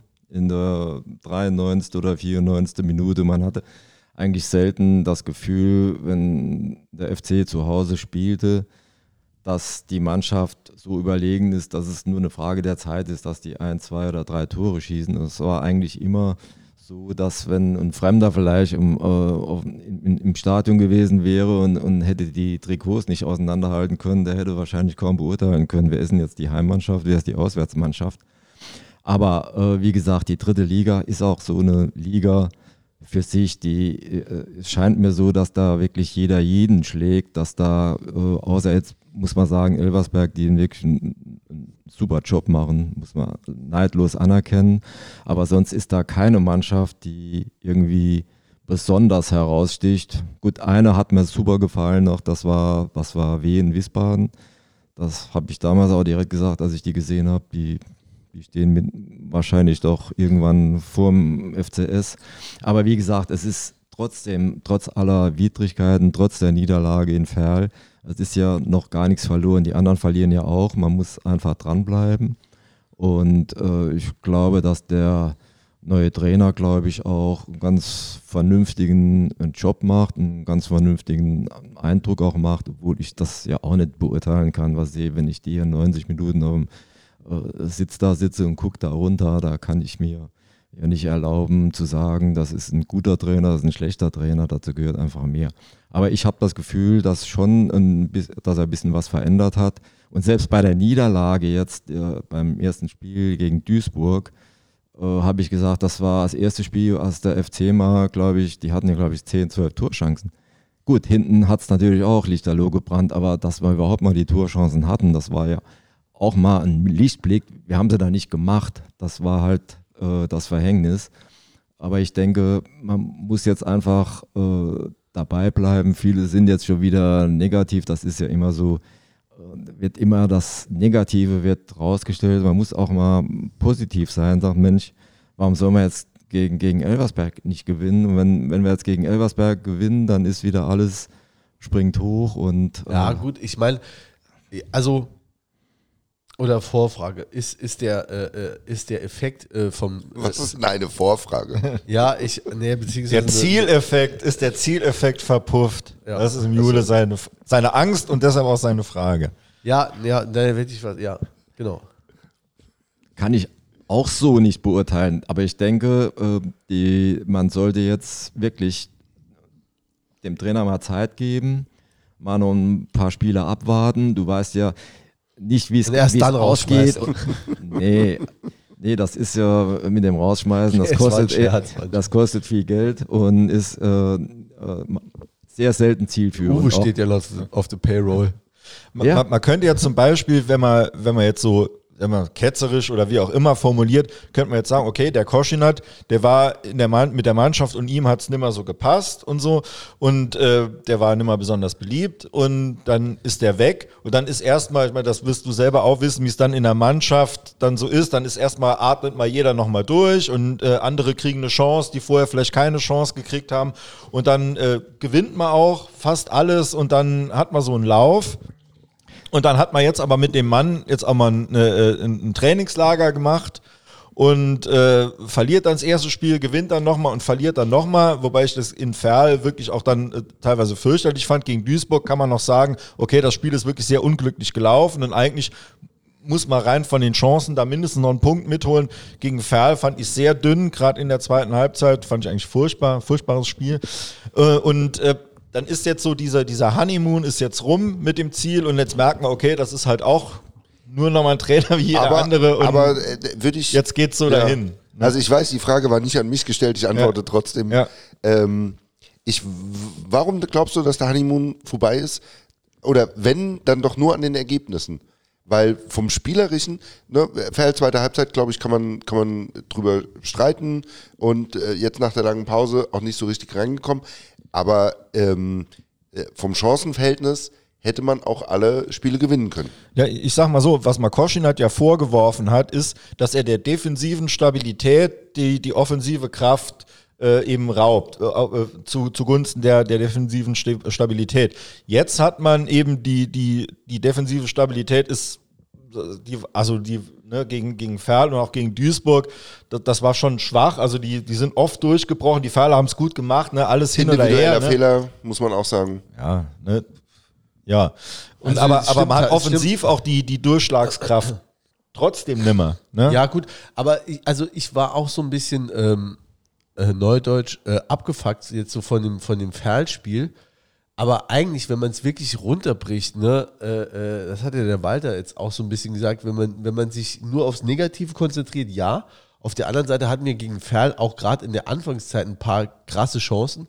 Dann hat zum Beispiel der Babak. Zwei, zwei. Ne? Hätten und hätten ja, Elfmeter kriegen. Genau, wollte ich gerade sagen. Der Babak Grafati ja. äh, hat es bewertet, hat gesagt, ja. war ein glasklarer Handelfmeter. Aus der Situation entsteht dann äh, äh das äh, 1 zu 0 für Und hast dann trotzdem, hast du eigentlich aber noch 70 Minuten, ne, wurde so. Und dann danach kam eigentlich Aber da- aber das, Wenig bis nichts. Ja, ne? Und ja. das hat mich eben erschreckt. Ja. Du kannst immer in Rückstand geraten, auch blöd. Und das hat aber unsere Mannschaft immer ausgezeichnet. Selbst wie es mit Koschinat vielleicht nimmer so äh, gut war, dass, dass die haben immer an sich geglaubt und die war eigentlich immer die zweite Halbzeit, das war gegen Duisburg, war es noch so, die zweite Halbzeit eigentlich immer unsere bessere, wo man dann immer noch mal alles versucht hat und das war, hat mir, ist mir gegen Ferl völlig abgegangen. ist dir jetzt aber nicht so. Also, ich wollte ich gerade sagen, muss wir sagen, ich jetzt hab das drei Laienmeinungen und jetzt hören wir mal den Experten. Der, der Experte, der das Spiel nicht gesehen habe, ich habe äh, ich habe nur gehört, dass der FC, also erste Halbzeit eigentlich die bessere Mannschaft war. Das ist ja schon mal was Positives, wenn man auswärts fährt und ist mal eine erste Halbzeit die bessere Mannschaft. Hatte wirklich auch ein paar klare Torchancen, auch einen, ev- eventuell einen Elfmeter, der nicht gegeben wurde. Und wenn das natürlich jetzt noch zusammenkommt mit der Ausgeglichenheit der dritten Liga, dann ist es halt so, dass äh, die sind halt nicht Bayern München, dass sie sagen, das stecken wir noch weg, wir stecken auch noch ein 2-0 weg und dann hauen wir die dann trotzdem noch weg. Das ist einfach so. Die sind auch nicht so viel schlechter als der, als der FC. Die dritte Liga ist halt so ein, ich weiß nicht, so ein Sammelsurium von äh, gut und schlecht und einmal überragend, dann wieder schlecht. Also das ist nicht so einfach, das äh, irgendwie auf die Reihe zu kriegen. Deshalb, ich meine, ich habe äh, das Spiel Elversberg gegen, gegen Ingolstadt. Da waren ja auch drei Entscheidungen, die, wenn die anders getroffen werden, da verlieren die das Spiel. Und man hätte sie auch alle anders treffen können. Ja, dann verlieren die das Spiel und dann sieht es auch schon mal anders aus. Dann, äh, Sogar das letzte Spiel jetzt gegen Essen. gegen ne? erst also, am Anfang. Die, die, Ja, ne? also da retten die dreimal auf der Linie. Ne? Also nicht, dass es. Man Aber das, das ist halt, ich weiß halt nicht, gehört, ist das dann nur Glück, was einen dann, äh, oder, oder was führt dann letztlich dazu, dass du erfolgreich bist? Weil ich habe auch gedacht, beim FC, da gibt es so Phasen, dann machst du vorne die Dinger und hinten, da hat der Batz ja auch in den Spielen, die wir jetzt erfolgreich gestaltet haben, überragend gehalten. Ähm, jetzt gegen Ferl hat er, also will ich ihm gar nicht zum Vorwurf machen, aber kriegt er zwei äh, durch die Hosenträger. Ne, das, durch die Beine mal, oder? Jo. Also waren, waren zwei Beinschüsse. Ähm, Du als Torwart Beinschüsse zu kriegen, da kannst du dich nicht dagegen wehren. Nee. Das macht ein Torwart, der geht raus und macht sich groß und dann kriegt er, dann ist das die Stelle, wo, wo am meisten durchgeschossen wird. Aber das ist eigentlich keine Schwäche, sondern das nee, also passiert. wie gesagt, ich will auch ni- nichts Ja. über den Batz, aber äh, es gibt halt Situationen, da hält der unfassbar und so kriegt, ne, sind so zwei, zwei so Dinger, die Ferle hatten jetzt auch nicht 800-prozentige, ne, es ist jetzt auch so nicht.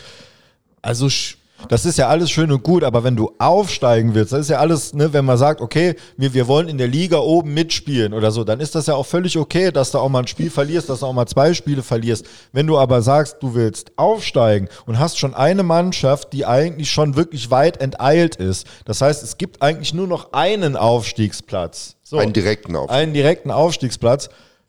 Dann Selbst, kannst du dir selbst das würde ich in Frage stellen. Das sind, glaube ich, noch 17 oder 18 Spiele. Klar, das sind 54 Punkte. Klar. Durch die Drei-Punkte-Regelung geht das so schnell, dass da eine Mannschaft äh, eine Krise kriegt. Ich weiß nicht, wie stark der Kader von Elversberg ist. Aber ich meine, wir müssen einfach sehen, der FC Saarbrücken hat jetzt keine Übermannschaft. Der hat eine Mannschaft sicherlich mit guten Leuten drin, aber das ist keine Übermannschaft, die jetzt hier einen Durchmarsch durch die dritte Liga macht. Das muss man einfach sehen. Wenn man es jetzt schafft, in Relegation vielleicht oder wie auch immer und irgendwie in die zweite Liga kommt, das ist ja nochmal eine ganz andere Sache. Dann muss man das irgendwie ausnutzen, dann hat man mehr Geld, da kriegt, kommt mehr Fernsehgeld, dann muss man halt clever managen, dann brauchen wir gutes Scouting, dass wir gute Leute kriegen und dann äh, geht es halt weiter. Aber jetzt dieser, diese Verpflichtung muss jetzt in dem Jahr hoch. Also ich denke, das ist eigentlich fast auch zu hoch gegriffen. Das stimmt. Die, die Verpflichtung ist auch zu hoch gegriffen. Nur wenn du halt äh, zur Pause oder zur, zur Halbrunde eben oben dabei bist, dann, dann musst du es ja auch wollen, weil es ist ja nicht gesagt, dass du nächstes Jahr, weil es wird ja einen Umbruch geben, so oder so. Wir haben ja viele, viele Spieler auch jenseits der 30 und das ist ja auch klar, dass die jetzt nimmer ewig dann äh, auf dem Niveau spielen können. Also irgendwie muss es dann auch und die, und die wollen ja auch. Ne? Ist ja nicht so, dass die sagen, oh nö, komm, wenn wir es dieses Jahr nicht schaffen, dann nächstes Jahr. So denkt ja niemand, also von der sportlichen Nein. Leitung. Ne?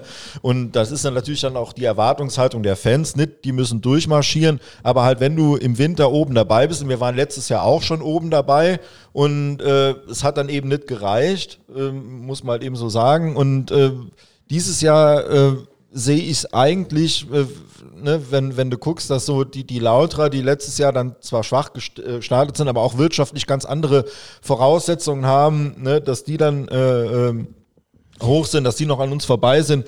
Okay, aber dieses Jahr gibt es eigentlich gar nicht so die, die Dickschiffe, ähm, die, wo du sagst, die müssen auf jeden Fall hoch. Wir hätten ge- gedacht, dass Elversberg Erster ist jetzt mit Riesenabstand. Also hätte auch jeder, wenn dann äh, getippt auf ne, Ingolstadt, äh, eventuell Wien, die 60er. Ne? Ja, vor allem, Die wir haben vorher, wir haben vorher gehabt, ne? groß gekotzt, wie schwer sich Elversberg tun wird. Ne? Ja, gut.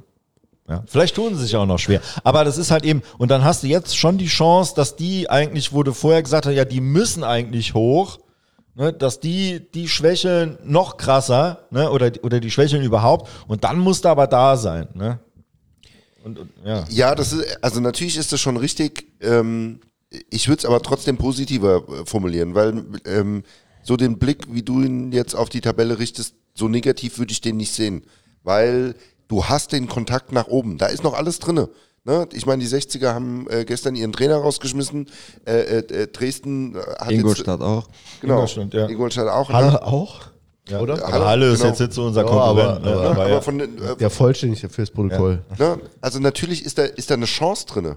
Aber es ist nicht so, dass wir jetzt da drauf gucken und sagen, wir hatten die Chance und wir sind Neunter ähm, äh, z- zwischen den ganzen, äh, ähm, die es eigentlich auch wollten. Auch Mannheim gehört ja auch noch mit dazu. Ne? Wir, wir sind Ich glaube, Mannheim ist mittlerweile zwei Punkte hinter uns. Die waren schon mal, ich weiß nicht, wie weit hinter Ja, aber uns. sie sind, ne? also, genau, aber wir sind ja noch vorne. Und im Moment würde ich mir wünschen, dass wir da einfach noch positiv drauf gucken. Ne? Also ich jinx jetzt noch nichts für Samstag. Äh, Mache ich noch nicht. Sagen wir noch mal, am Ende, der, aber ja, Ja, sag's, Peter, sag's. der, der Schnitt vom Rüdiger Ziel seit der Winterpause ein Punkt. Ne? So, ja, aber der, na, pro Spiel. So. Ja, aber äh, Der Schnitt eines Absteigers hier zum Ja. ersten Mal. Nee, Nee. das ist natürlich Quatsch, ne? Aber du musst natürlich gucken, du musst ja irgendwann die, die Punkte musst du ja holen. Ja, natürlich. Und wenn du Weiter dann, Müller geht gleich. ne, wenn du sagst, du spielst daheim gegen Duisburg und du spielst in Ferl, dann müssen eigentlich vier Punkte, wenn du aufsteigen willst, musst du aus diesen Spielen vier Punkte holen. Das ist richtig. Du spielst aber auch in Dresden, wo du sagst, da reicht mir ein Punkt und da holst Ja, du das, drei. das war ja, wir hatten dafür auch schon genug verloren. Ne? Es geht ja immer ab dann. Ne? Und wenn du äh, im Winter dann da stehst und dann weißt du, du musst eigentlich nochmal genauso viel Punkte holen. Ich weiß, wie viel hatten wir? 33 oder so ne? in, der, in, der, in der Hinrunde. Da musst du eigentlich nochmal genauso viel holen, um oben dabei sein zu können. Da ist noch nicht sicher, ob du es wirklich schaffst. Und die musst du dann holen. Da musst du gucken, wie hast du in der Hinrunde gegen die Vereine gespielt. Gegen Ferl haben wir zum Beispiel gewonnen. So. Überragendes 1-0. auch Ja, in der egal, das ist 97. scheißegal. Ne? Weiter. Nee, ja, nee, nee, nee, genau. Ich würde dem wir Peter einfach nochmal widersprechen. Minus drei Punkte im Vergleich Ja. zur Hinrunde. Also, nur weil du es nochmal wiederholst, wird es nicht richtiger, glaube ich. Ähm, wir sind immer noch Dritter. weiter, Und es, du, es du, ist einfach eine andere du Voraussetzung. hörst, du hörst äh, den Leuten die Panik an. Also wir haben jetzt ja die letzten äh, zwei Jahre zumindest, äh, sind wir dann in der zweiten Saisonhälfte auch immer äh, relativ schnell durchgereicht worden. Also ich glaube, da ist so, so, so eine Angst äh, vor dem nicht-Abstieg im Sinne von tatsächlich, dass man in eine Liga runtergeht, aber dass man einfach so äh, peu à peu sich aus dem Aufstiegskampf ent, äh, äh, verabschiedet und dann äh, in, in, ins sichere Mittelfeld durchgereicht wird.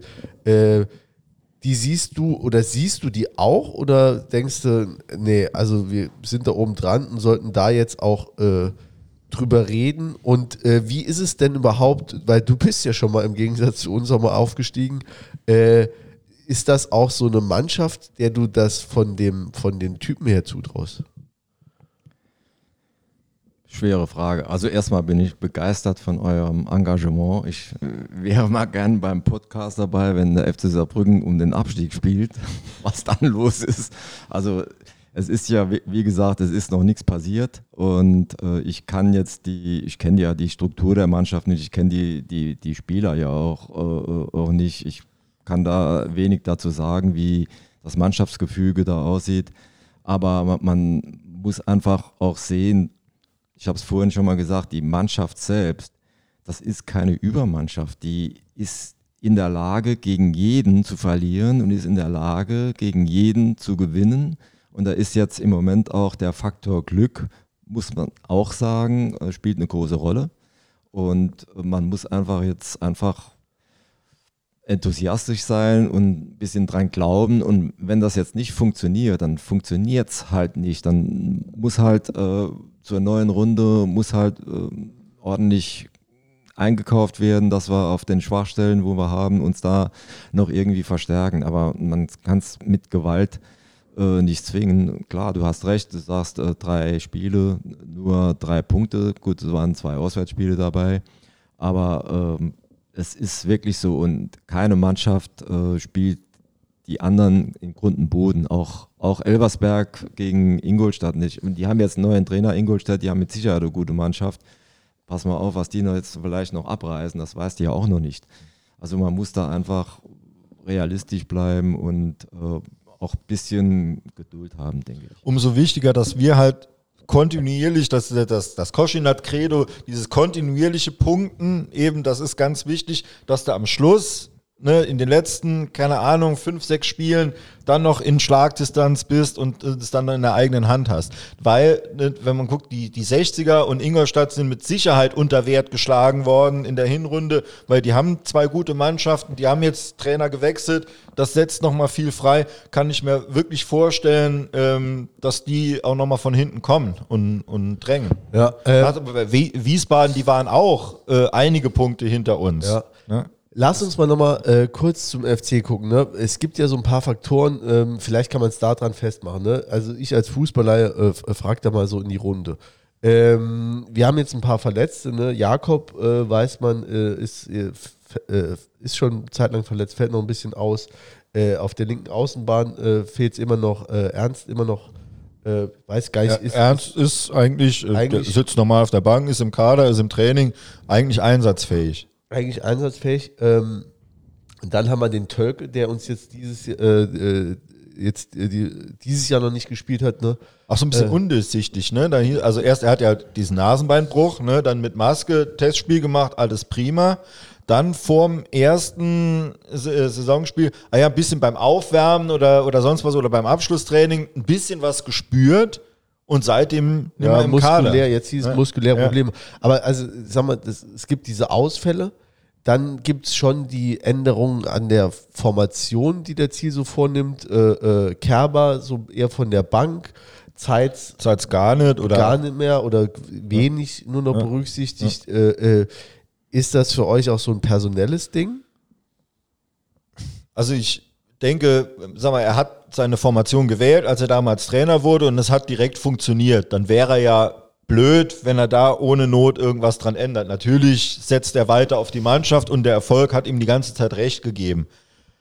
Jetzt allerdings finde ich, ist es an einem, an einem Punkt, wo auch der Trainer auch nochmal den dahinter dann vielleicht auch zeigen muss, okay, ne, wir hatten jetzt zwei Spiele, die waren, äh, äh, die waren eben nicht erfolgreich und jetzt müsste er eigentlich jemand bringen, den er vorher nicht eingesetzt hat. Meiner Meinung nach, um einfach der Mannschaft zu zeigen, das ist noch offen, es ist durchlässig, jeder hat wirklich seine Chance.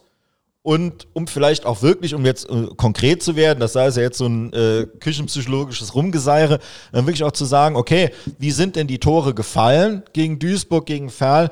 Ist der Schwachpunkt wirklich die Abwehr, wo ich sagen würde, na eigentlich nein, sondern ist, hat man im, im Mittelfeld dann eher zu, zu wenig Zugriff und da würde ich sagen, ja, und da Stabilität äh, reinzubringen, ob man da nicht auf das vielleicht ein bisschen defensivere äh, Koschinat-Mittelfeld, nämlich Zeitz Kerber, setzen soll, ähm, anstatt äh, wie er jetzt eben auf, auf Gnase. Ähm, als Frage, ähm, plädierst du für punktuelle Änderungen oder für, sagen wir mal, radikalere Änderungen im Sinne von, also redest du über einen Zweispieler oder eher vier, fünf? Nee, ein, zwei. Also so panisch bin ich noch nicht, dass ich jetzt sage, äh, so, also ich denke, es ist immer noch äh, so, also die Mannschaft ist ja nicht untergegangen oder so, ne? Also es ist jetzt nicht so, dass man jetzt sagen muss, da stimmt ja gar nichts mehr, sondern aber man muss einen neuen Impuls setzen, vielleicht einen, einen kleinen Ansatz, doch nochmal ein Stück weit in Richtung Sicherheit. Jetzt gerade gegen Elversberg wird sich auch anbieten, ohne dass der Trainer sich jetzt großartig verbiegen müsste oder wo sagt, da kommt eine, eine spielstarke Mannschaft, da kommt der Tabellenführer. Da ist es auch keine Schande, wenn wir erstmal gucken, ne, dass wir, dass wir äh, zwei Reihen dahinstellen, äh, die dagegen halten. An dich die Frage, ähm, so wie äh, Peter das gerade beschrieben hat, ist das so? Also ähm, so punktuelle Veränderungen, ein, zwei, das nimmt eine Mannschaft auf oder hat es eine Mannschaft eigentlich lieber, wenn du deine Grundformation hast und die Spieler, die gut gespielt haben, mehr Sicherheit haben? Also ich denke, FC Saarbrücken hat ja auch nicht die Möglichkeit jetzt mit fünf, sechs Leuten neu äh, anzufangen. Das kann ja, das kann ja keine Mannschaft. Also diese punktuellen Veränderungen, die sind mit Sicherheit dann gut, wenn die Spieler, die jetzt hinten dran stehen, sich auch aufdrängen. Das sieht aber der Trainer auch nur im Training. Da sieht man, wie die sich verhalten, wie die mitarbeiten. Und dann muss er halt persönlich entscheiden, ich gebe jetzt dem mal eine Chance, der in Ferl hat das vielleicht nicht geklappt, das oder jenes hat nicht geklappt, jetzt äh, hole ich den anderen Spieler mal rein, gebe dem eine Chance, der ist vielleicht ein bisschen offensiver, der andere ist ein bisschen defensiver. Aber das sind immer Dinge, die sind von außen immer auch gar nicht zu, zu beurteilen. Das muss der Trainer quasi, der täglich mit den Leuten arbeitet, auch nachher entscheiden, wie gut ist er drauf, äh, ist er in Form. Das sind ja tausend Dinge. Der eine ist ein bisschen verletzt, der andere ist ein bisschen mehr verletzt, der andere äh, hat jetzt äh, eine gute Serie, drängt sich auf im Training, komm, jetzt gebe ich dem die Chance. Das sind so lauter Mosaikstückchen, die im Laufe einer Trainingswoche sich zusammensetzen und dann entscheidet der Trainer, äh, wie er das hat. Also so Tabula Rasa, komm, Ferl verloren, jetzt mal fünf neue, jetzt macht ihr mal euer Ding. Das wird ja nicht funktionieren. Ich meine, das sind so viele Spieler, die ja auch schon gezeigt haben, dass sie Qualität haben, die kann ich jetzt nicht einfach äh, auf die Bank setzen. Und es spielt mit Sicherheit auch keiner absichtlich äh, Scheiße, sage ich mal. Der will ja jeder, will ja jeder gewinnen. Die haben ja auch Prämie, die wollen sich verkaufen. Das sind Drittligaspieler, die kämpfen ja auch jeder, jeder Einzelne um einen neuen Vertrag. Das, äh, da hängt das Geld ja auch nicht äh, einfach da auf dem Boden rum. Ich brauche es nur aufzuheben. Das sind ja Leute, die, die spielen ja auch um, um ihre Existenz. Das ist, ich sag so, ein Spieler, der hat halt äh, ein Problem, ein Fußballspieler der muss um Samstag um 14 Uhr, muss der 100% Leistung bringen. Wenn du in deinem Job bist, kommst du montags an, 9 Uhr, ach scheiße, ich bin nur ein bisschen müde. Ah, mache ich das heute Mittag. Nee, das geht beim Fußball geht das nicht. Du bist 14 Uhr, da ist die Leistung gefragt. Wenn du das da Begrüß ich dich weg. mal montags morgens hier um 9 Uhr. Was da, was da, äh, da habe ich schon zwei was Leistung erbracht wird. Schwitzt, ja. Okay. Der Fußball, ja. einmal 90 aber, Minuten was. Genau, also ne, äh, auch um da keinen falschen Eindruck äh, entstehen zu lassen. Also wenn, wäre ich auch nur für punktuelle Sachen, weil ich glaube, äh, auch wenn man sich das manchmal wünscht, irgendwie äh, ähm, jetzt nicht bezogen auf die letzten Spiele, ne, aber wenn es einfach bei der Mannschaft nicht funktioniert, glaube ich auch, dass so äh, ähm, große Wechsel oder, oder, radikale Wechsel einfach auch so eine, ähm, so, eine, so eine Balance im Spiel einfach total durcheinander bringen und das kann man nicht mitten in der Saison machen. Ja, vor allen Dingen, du brauchst, die, wie gesagt, die sind ja nicht untergegangen oder sonst was, wo du so. sagen kannst, oh, komm, äh, das ist jetzt, ich ja. habe jetzt eh nur noch die Chance, sondern ja. du, du, brauchst die ja noch 17 Spiele lang, da kannst ja. du jetzt auch keinen jetzt völlig vor den Kopf stoßen. Du musst ja immer gucken, dass du die Gruppe nicht verlierst. Ähm, aber es, also lass die mal 1-0 führen in Ferl und dann kommen die, machst es 2-0 und Mund abgeputzt, tschüss. Und dann äh, ist der Trainer auch im ganz anderen Licht. Oh Mensch, der zweimal gewonnen, jetzt läuft, jetzt äh, hast du dich schon fast schon äh, abgesetzt, zwar nicht, aber du hast äh, eine gute Ausgangsposition. Aber du kannst es jetzt eh nicht mit Gewalt ändern, du kannst drüber reden. Das ist auch das Schöne beim Fußball, dass auch jeder drüber reden kann, jeder hat seine Sogar Ideen. Sogar wir. ja, ja oder, aber das ist ja auch die Attraktivität des Fußballs, dass jeder auch seine Meinung haben darf und das auch äh, kundtun darf und jeder äh, hat auch äh, andere Ansichten und die kann man ja auch äußern, ob die jetzt richtig sind oder auch nicht. Das ist auch immer ganz schwer zu entscheiden. Der Fußball ist auch, auch oft von, von Faktoren wie Glück abhängig, muss man einfach sagen. Selbst bei einer WM haben wir ja selbst gesehen, wie nah das ist, wenn, wenn der Ball hier, äh, sag ich mal, ein Millimeter weiter draußen ist, wäre Deutschland vielleicht jetzt noch ins Halbfinale gekommen oder was. Das ist, muss man einfach mal akzeptieren, dass das so ist. Ja, aber ich glaube, was man, was man schon machen darf und was auch gerechtfertigt ist, äh, das zu beurteilen, was man, was man gesehen hat. Also ich bin völlig bei dir. Ich würde mich auch schwer damit zu tun, äh, zu sagen, der muss spielen oder der muss spielen. Das kann man nicht beurteilen. Ähm, aber ich glaube, was man ähm, ähm, äh, den Fans zugestehen muss in der Diskussion, ist, dass sie darüber reden, was sie gesehen haben. Ne? Also wenn wir jetzt auch bei der WM sind, natürlich kann man ähm, sagen, äh, ein Thomas Müller hat sich im Training aufgedrängt, aber ich als Fan kann sagen, im Spiel hat er nicht funktioniert. Klar. Und ich glaube, damit liegt Klar. man dann auch nicht verkehrt. Das Puzzle Und- hängt aber nicht daran, dass der nicht wollte. Nee, nee, ge- genau, das glaube ich, ich auch sagte nicht. auch, aber- die deutsche Nationalmannschaft, die ist da teilweise abqualifiziert worden. Das war unter der Gürtellinie, muss ich ganz ehrlich sagen. Habe ich überhaupt kein Verständnis für.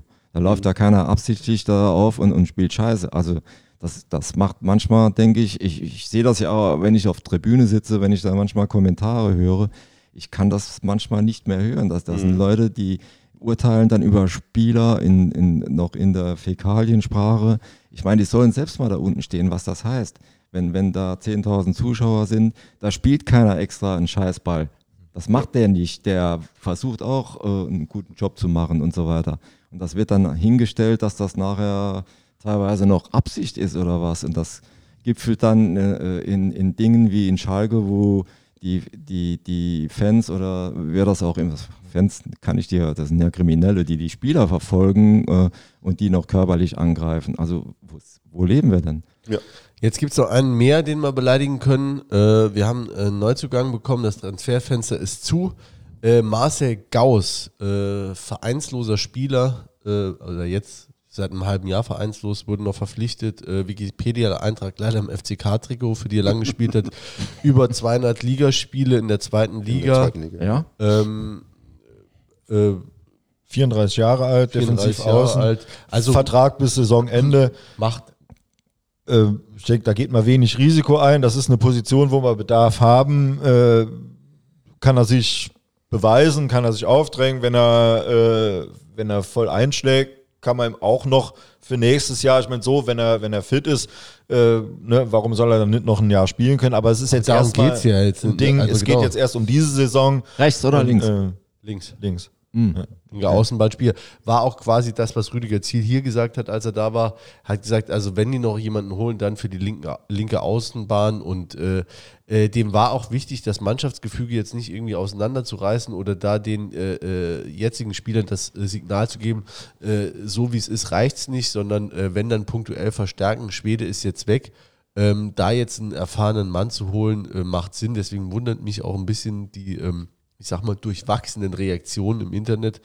Ähm, aber macht für Das mich. dann, man erwartet dann immer noch den, den Kracher, den viel zitierten und das, das ist er jetzt mit Sicherheit nicht, ohne dem, dem äh, Mann zu nahe zu treten. Dem ist jetzt Unterschiedsspieler. Halt, ja, ja. Ähm, ja ne? Bayern, Bayern hat den, den Blind verpflichtet. Der ist, glaube ich, wie alt ist der auch? 32 mindestens. Ja. Gut, das muss man, wie gesagt, das muss man dann entscheiden, wenn es soweit ist. Und dann, dafür sind die Leute da. Da ist ein Herr, Lu, Herrn Luginger da, der das äh, checken muss. Und da ist der Trainer da. Und dann, die müssen das Händchen haben, da die richtigen Leute zu kriegen. Man Also muss ja immer gucken, wen man kriegt. Also es ist ja nicht ist so, ja auch so. man hat da ein Regal voller Spieler und man muss da nur auswählen, sondern ne, die haben ja selber auch was vor. Ich, ich finde, also das, was man so aus der Presse jetzt dann erfahren hat, in dem Gesamtpaket, finde ich das jetzt gar nicht so schlecht. Ähm, ähm, ich kann über das Finanzielle natürlich überhaupt nichts sagen, habe überhaupt keine Ahnung, sondern ich meine, äh, in dem, was man ihm für einen Vertrag gegeben hat, hier in der Aufzeichnung mit dem Rüdiger Ziel habe ich ja auch gesagt, ne? also wird jetzt dann nochmal einer verpflichtet mit Perspektive, also über die Saison hinaus, trotz der vielen auslaufenden Verträge, hat man jetzt nicht gemacht, sondern eben einen bis Saisonende genommen, der Erfahrung bringt. Die, die, der, der Kader hat ja auch eine gewisse Breite. Das heißt, man mit der Verpflichtung verbaut man sich nichts, bekommt aber trotzdem jemanden, der, der viel Erfahrung hat. Ich glaube, das ist im Aufstiegsrennen auch sehr wichtig. Jemand, der nicht nervös wird. Äh, Das muss jetzt kein Perspektivspieler sein.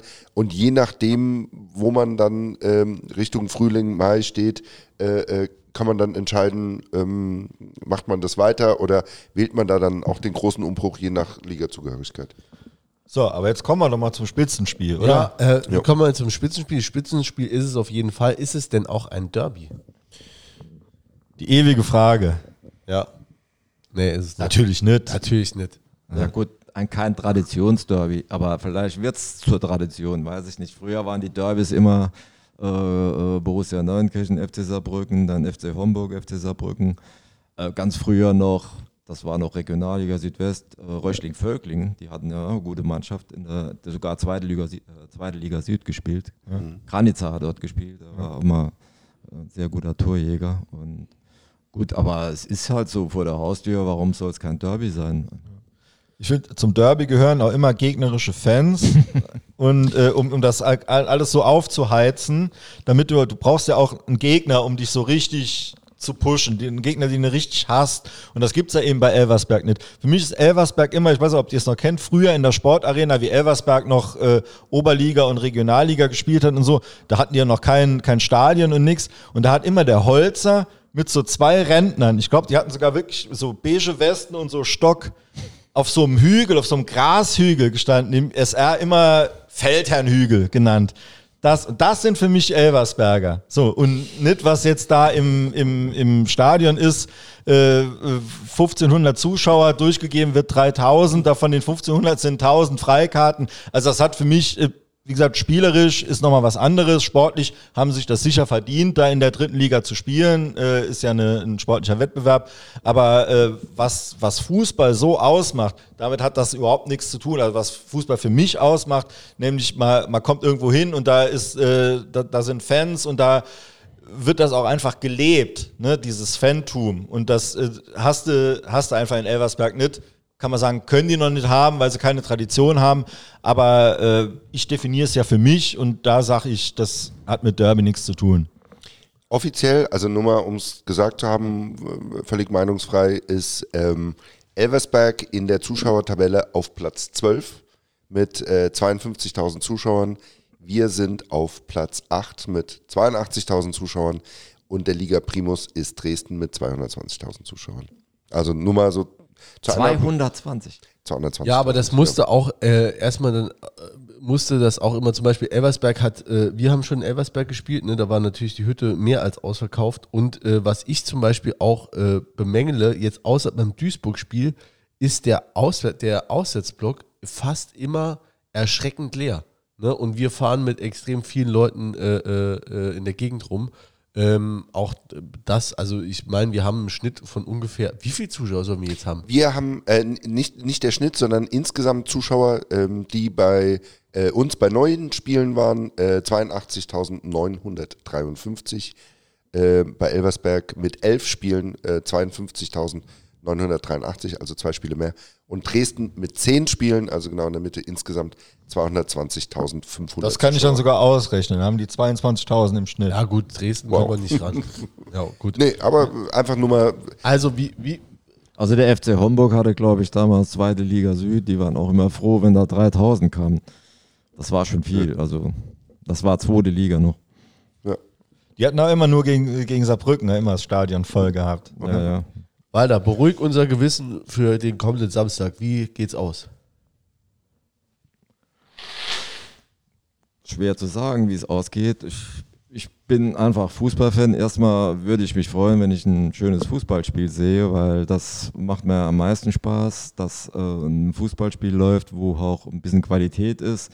Und äh, hoffe natürlich, dass wir da irgendwie das bessere Ende für uns haben, vielleicht mal auch eine in Führung gehen können und damit man es ein bisschen leichter hat.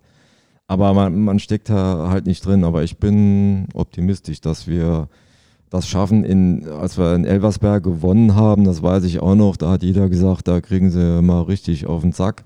Und auf einmal haben, haben sie gewonnen. Also das ist, wie gesagt, das ist jetzt nicht so, dass äh, der FC jetzt da totaler Außenseiter gegen Elversberg ist. Das sehe ich überhaupt nicht so. Ich denke, das ist ein Spiel auf Augenhöhe äh, und äh, da muss im Endeffekt dann vielleicht auch die Tagesform entscheiden. Wie würdest du gegen so ein äh, Spiel äh, gegen Eversberg, wie würdest du das angehen? Also wenn du jetzt Trainer wärst und die Jungs einstellen würdest, also wir reden überhaupt nicht über Positionen, sondern einfach so, was würdest du Geht's denn... raus und spielt's Fußball. Du, äh, nee, Wie der Franz. Bist der Grasfresse, Mister. Nee, aber wie würdest du die, die, Jungs einstellen oder, ne, also je nachdem auch, was du von Elversberg schon gesehen hast, wie würdest du so ein Spiel Ich habe? Elversberg live noch gar nicht gesehen. Ich habe nur ähm, Ausschnitte gesehen. Deshalb, ähm, ich, ich kenne auch viel zu wenig Spieler. Ich weiß, die haben jetzt nur eine riesen Kante drin. Äh, vorne als Mittelstürmer gut, haben Woltemade. So. Woltemade, Der hat, genau. äh, von äh, Werder Bremen. Ja. der ist scheinbar ganz gut eingeschlagen. Aber wir Wobei, haben ja auch Grimaldi, ne? die, genau, die Quote von Woltemade ist, glaube ich, genau wie die von Kuni. So. Also so und so viele Spiele und drei Tore. Also, ne, also nur mal um Okay. jetzt, aber wenn du eben mit den Zuschauerzahlen kommst, komme ich mal mit sowas. Nee, ist ja, ist ja auch richtig, ne? Also wenn man jetzt Ja, der mal, Kuni ist, ich finde den trotzdem nicht schlecht. Also ich- der hat Ich finde Kuni super. Ja. Ich muss sagen, der hat jetzt, der spielt ein bisschen glücklos und hat jetzt noch nicht so äh, performt, aber der, der hat Anlagen und er ist ja noch, glaube jung, 21 oder, oder so. Also ich sehe den gar nicht so negativ. Viele sehen den halt negativ. Und äh, Hör zu, Jule. Ja, den Grimaldi haben sie am Anfang auch verrissen in Saarbrücken. Ich, als ich den das erste Mal gesehen habe, ich gesagt, so einen geilen Mittelstürmer habe ich schon lange nicht gesehen. Also so einer, der die Bälle festhält, der die Bälle weiterklatscht, da sind drei Leute um ihn rum. So, so, einen, so einen kriegst du normal gar nicht. Der ist leider oft verletzt, aber wenn, der- wenn der normal nicht verletzt ist, dann hast du vorne drin stehen in, in der Mitte, das ist Gold wert. Ja, es, da ist, ist ja eine Mannschaft, ähm, die kommt mit, ähm, ich glaube, Platz 1 oder Platz 2 Scorer und ähm, Platz 1 oder Platz 2 ähm, äh, äh, Torschütze, ähm, Anführer in der Liga. Ähm, also dann eher defensiv oder lieber dagegen halten? Also ich glaube, gegen Elversberg jetzt da äh, Tabula Rasa zu spielen, äh, das wäre wahrscheinlich jetzt auch nicht das Richtige. Aber ich, ich denke, dass da schon ein bisschen mit Absicherung gespielt wird. Dafür sind die auch offensiv zu stark. Und dann denke ich, äh, man, muss, das ist, man hat ein Heimspiel. Man muss ja jetzt in den ersten 15 Minuten drei Tore schießen. Man hat ein Heimspiel, da kommen Situationen, wo die Zuschauer auch dich pushen, wo du auf einmal einen Lauf kriegst und äh, das muss man einfach abwarten und nicht schon quasi jetzt Tabula Rasa, alles nach vorne und hinten kriegst du einen. Dann wird es nämlich wahnsinnig schwer, wenn du äh, dann noch in Rückstand bist äh, gegen Elversberg, sondern da musst du auch mal die Ruhe haben, mal mit 0-0 in die Halbzeit zu gehen und dann gucken wir mal und dann funktioniert es vielleicht.